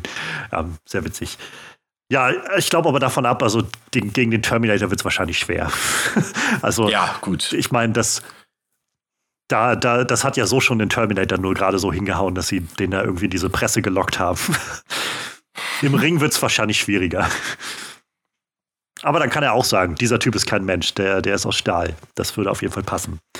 Ich muss, muss noch ganz kurz ähm, ein, eine Korrektur äh, vortragen, die ich von fälschlicherweise erzählt habe über Tommy Gunn. Also der Schauspieler, der echte Boxer dahinter, der heißt nicht Tommy Gunn, aber auch Tommy, Tommy Morrison. Und er ist mhm. ähm, 2013 an ähm, ja, am Endstadium AIDS verstorben. Mhm. Aber war tatsächlich ein erfolgreicher Boxer, hat 48 von 52 Kämpfen gewonnen. Und dann wurde er eben äh, positiv auf HIV getestet, 96 dann. Mensch. Ja. Aber das heißt dann quasi ab Rocky 5 ist dann jede der Villenrollen mit, mit tatsächlichen Boxern besetzt worden, oder? Mm, ja. Das ist, das ist faszinierend irgendwie, dass, dass man dann gesagt hat, okay, wir Obwohl, nee, nee, Creed 2 nicht. Creed 2 nicht. Ach so, ja gut. Aber ja, dazwischen waren auf jeden Fall noch ein paar Filme, wo man dann auf Boxer gesetzt hat. Ja. Ja, Mensch. Christian, ich freue mich sehr, dass du da warst. Ähm, ich freue mich sehr, dass du Ivan Drago mitgebracht hast. Ich fand das sehr, sehr schön, den Film mal wieder zu besuchen, Rocky 4. Und erstaunlich, wie viel man doch einfach in dieser kleinen Rolle, also kleine Rolle in Anführungszeichen, aber in dieser, dieser so im ersten Anblick so simplen Rolle irgendwie finden kann und was, ja, warum er eben so ein bisschen heraussticht aus der Masse der, der Villains. Ich finde das, das ganz spannend. Also vielen, vielen Dank, dass du da warst. Ich freue mich sehr. Sehr gerne. Ich finde es auch immer wieder erstaunlich, das haben wir auch bei Devils and Demons sehr oft, dass man deutlich länger, äh, das Podcast-Folgen über einen Film deutlich länger gehen als der Film selbst. das haben wir heute auch geschafft. Also wie man so viel rausholen kann aus Rocky 4, das muss man auch erstmal schaffen. Also Lob an uns dafür. Hat mir oh sehr yeah. viel Spaß gemacht und äh, das freut mich. Ja, das war sehr interessant, definitiv. Ja, ähm, ich werde alles verlinken, was man verlinken kann zu äh, Devils and Demons, zum True Crime Germany Podcast, zu den Podriders. Ähm, finden kann man dich wahrscheinlich auf sozialen Zugängen. Ähm, lass mir gerne zukommen, was du da geteilt haben möchtest. Das verlinke ich sonst auch sehr gerne. Twitter-Handles und Co. Und ähm, ja, ansonsten, ich ich freue mich sehr. Äh, mal gucken, was nächste Woche passiert. Es ist noch so keine Reihenfolge festgelegt für diesen Podcast. Deshalb mal schauen, was nächste Woche ansteht. Ich hoffe, ihr bleibt dabei, wenn wir nächste Woche einen weiteren Villain äh, so ein bisschen durchklopfen. Und äh, im Falle von Ivan Drago, glaube ich, froh sein können, dass er nicht zurückgeklopft hat bei uns. Denn äh, Ivan Drago definitiv einer der most villainous Player bis nächste Woche. Macht's gut. Ich freue mich drauf. Und ja, wir, wir hören uns dann mit einer neuen bitterbösen Ausgabe. Ciao, ciao. Ciao. Findet den MVP Most Villainous Player Podcast auf den gängigen Podcast-Plattformen und schaut für regelmäßige Updates, Umfragen oder falls ihr Fragen und Anregungen haben solltet, vorbei auf den Social Media Kanälen at MVP-Pod auf Twitter, Instagram oder Kofi, falls ihr eine kleine Spende in den Klingelbeutel werfen wollt. Oder schreibt mir ganz einfach eine Mail an mostvillainouspod at gmail.com.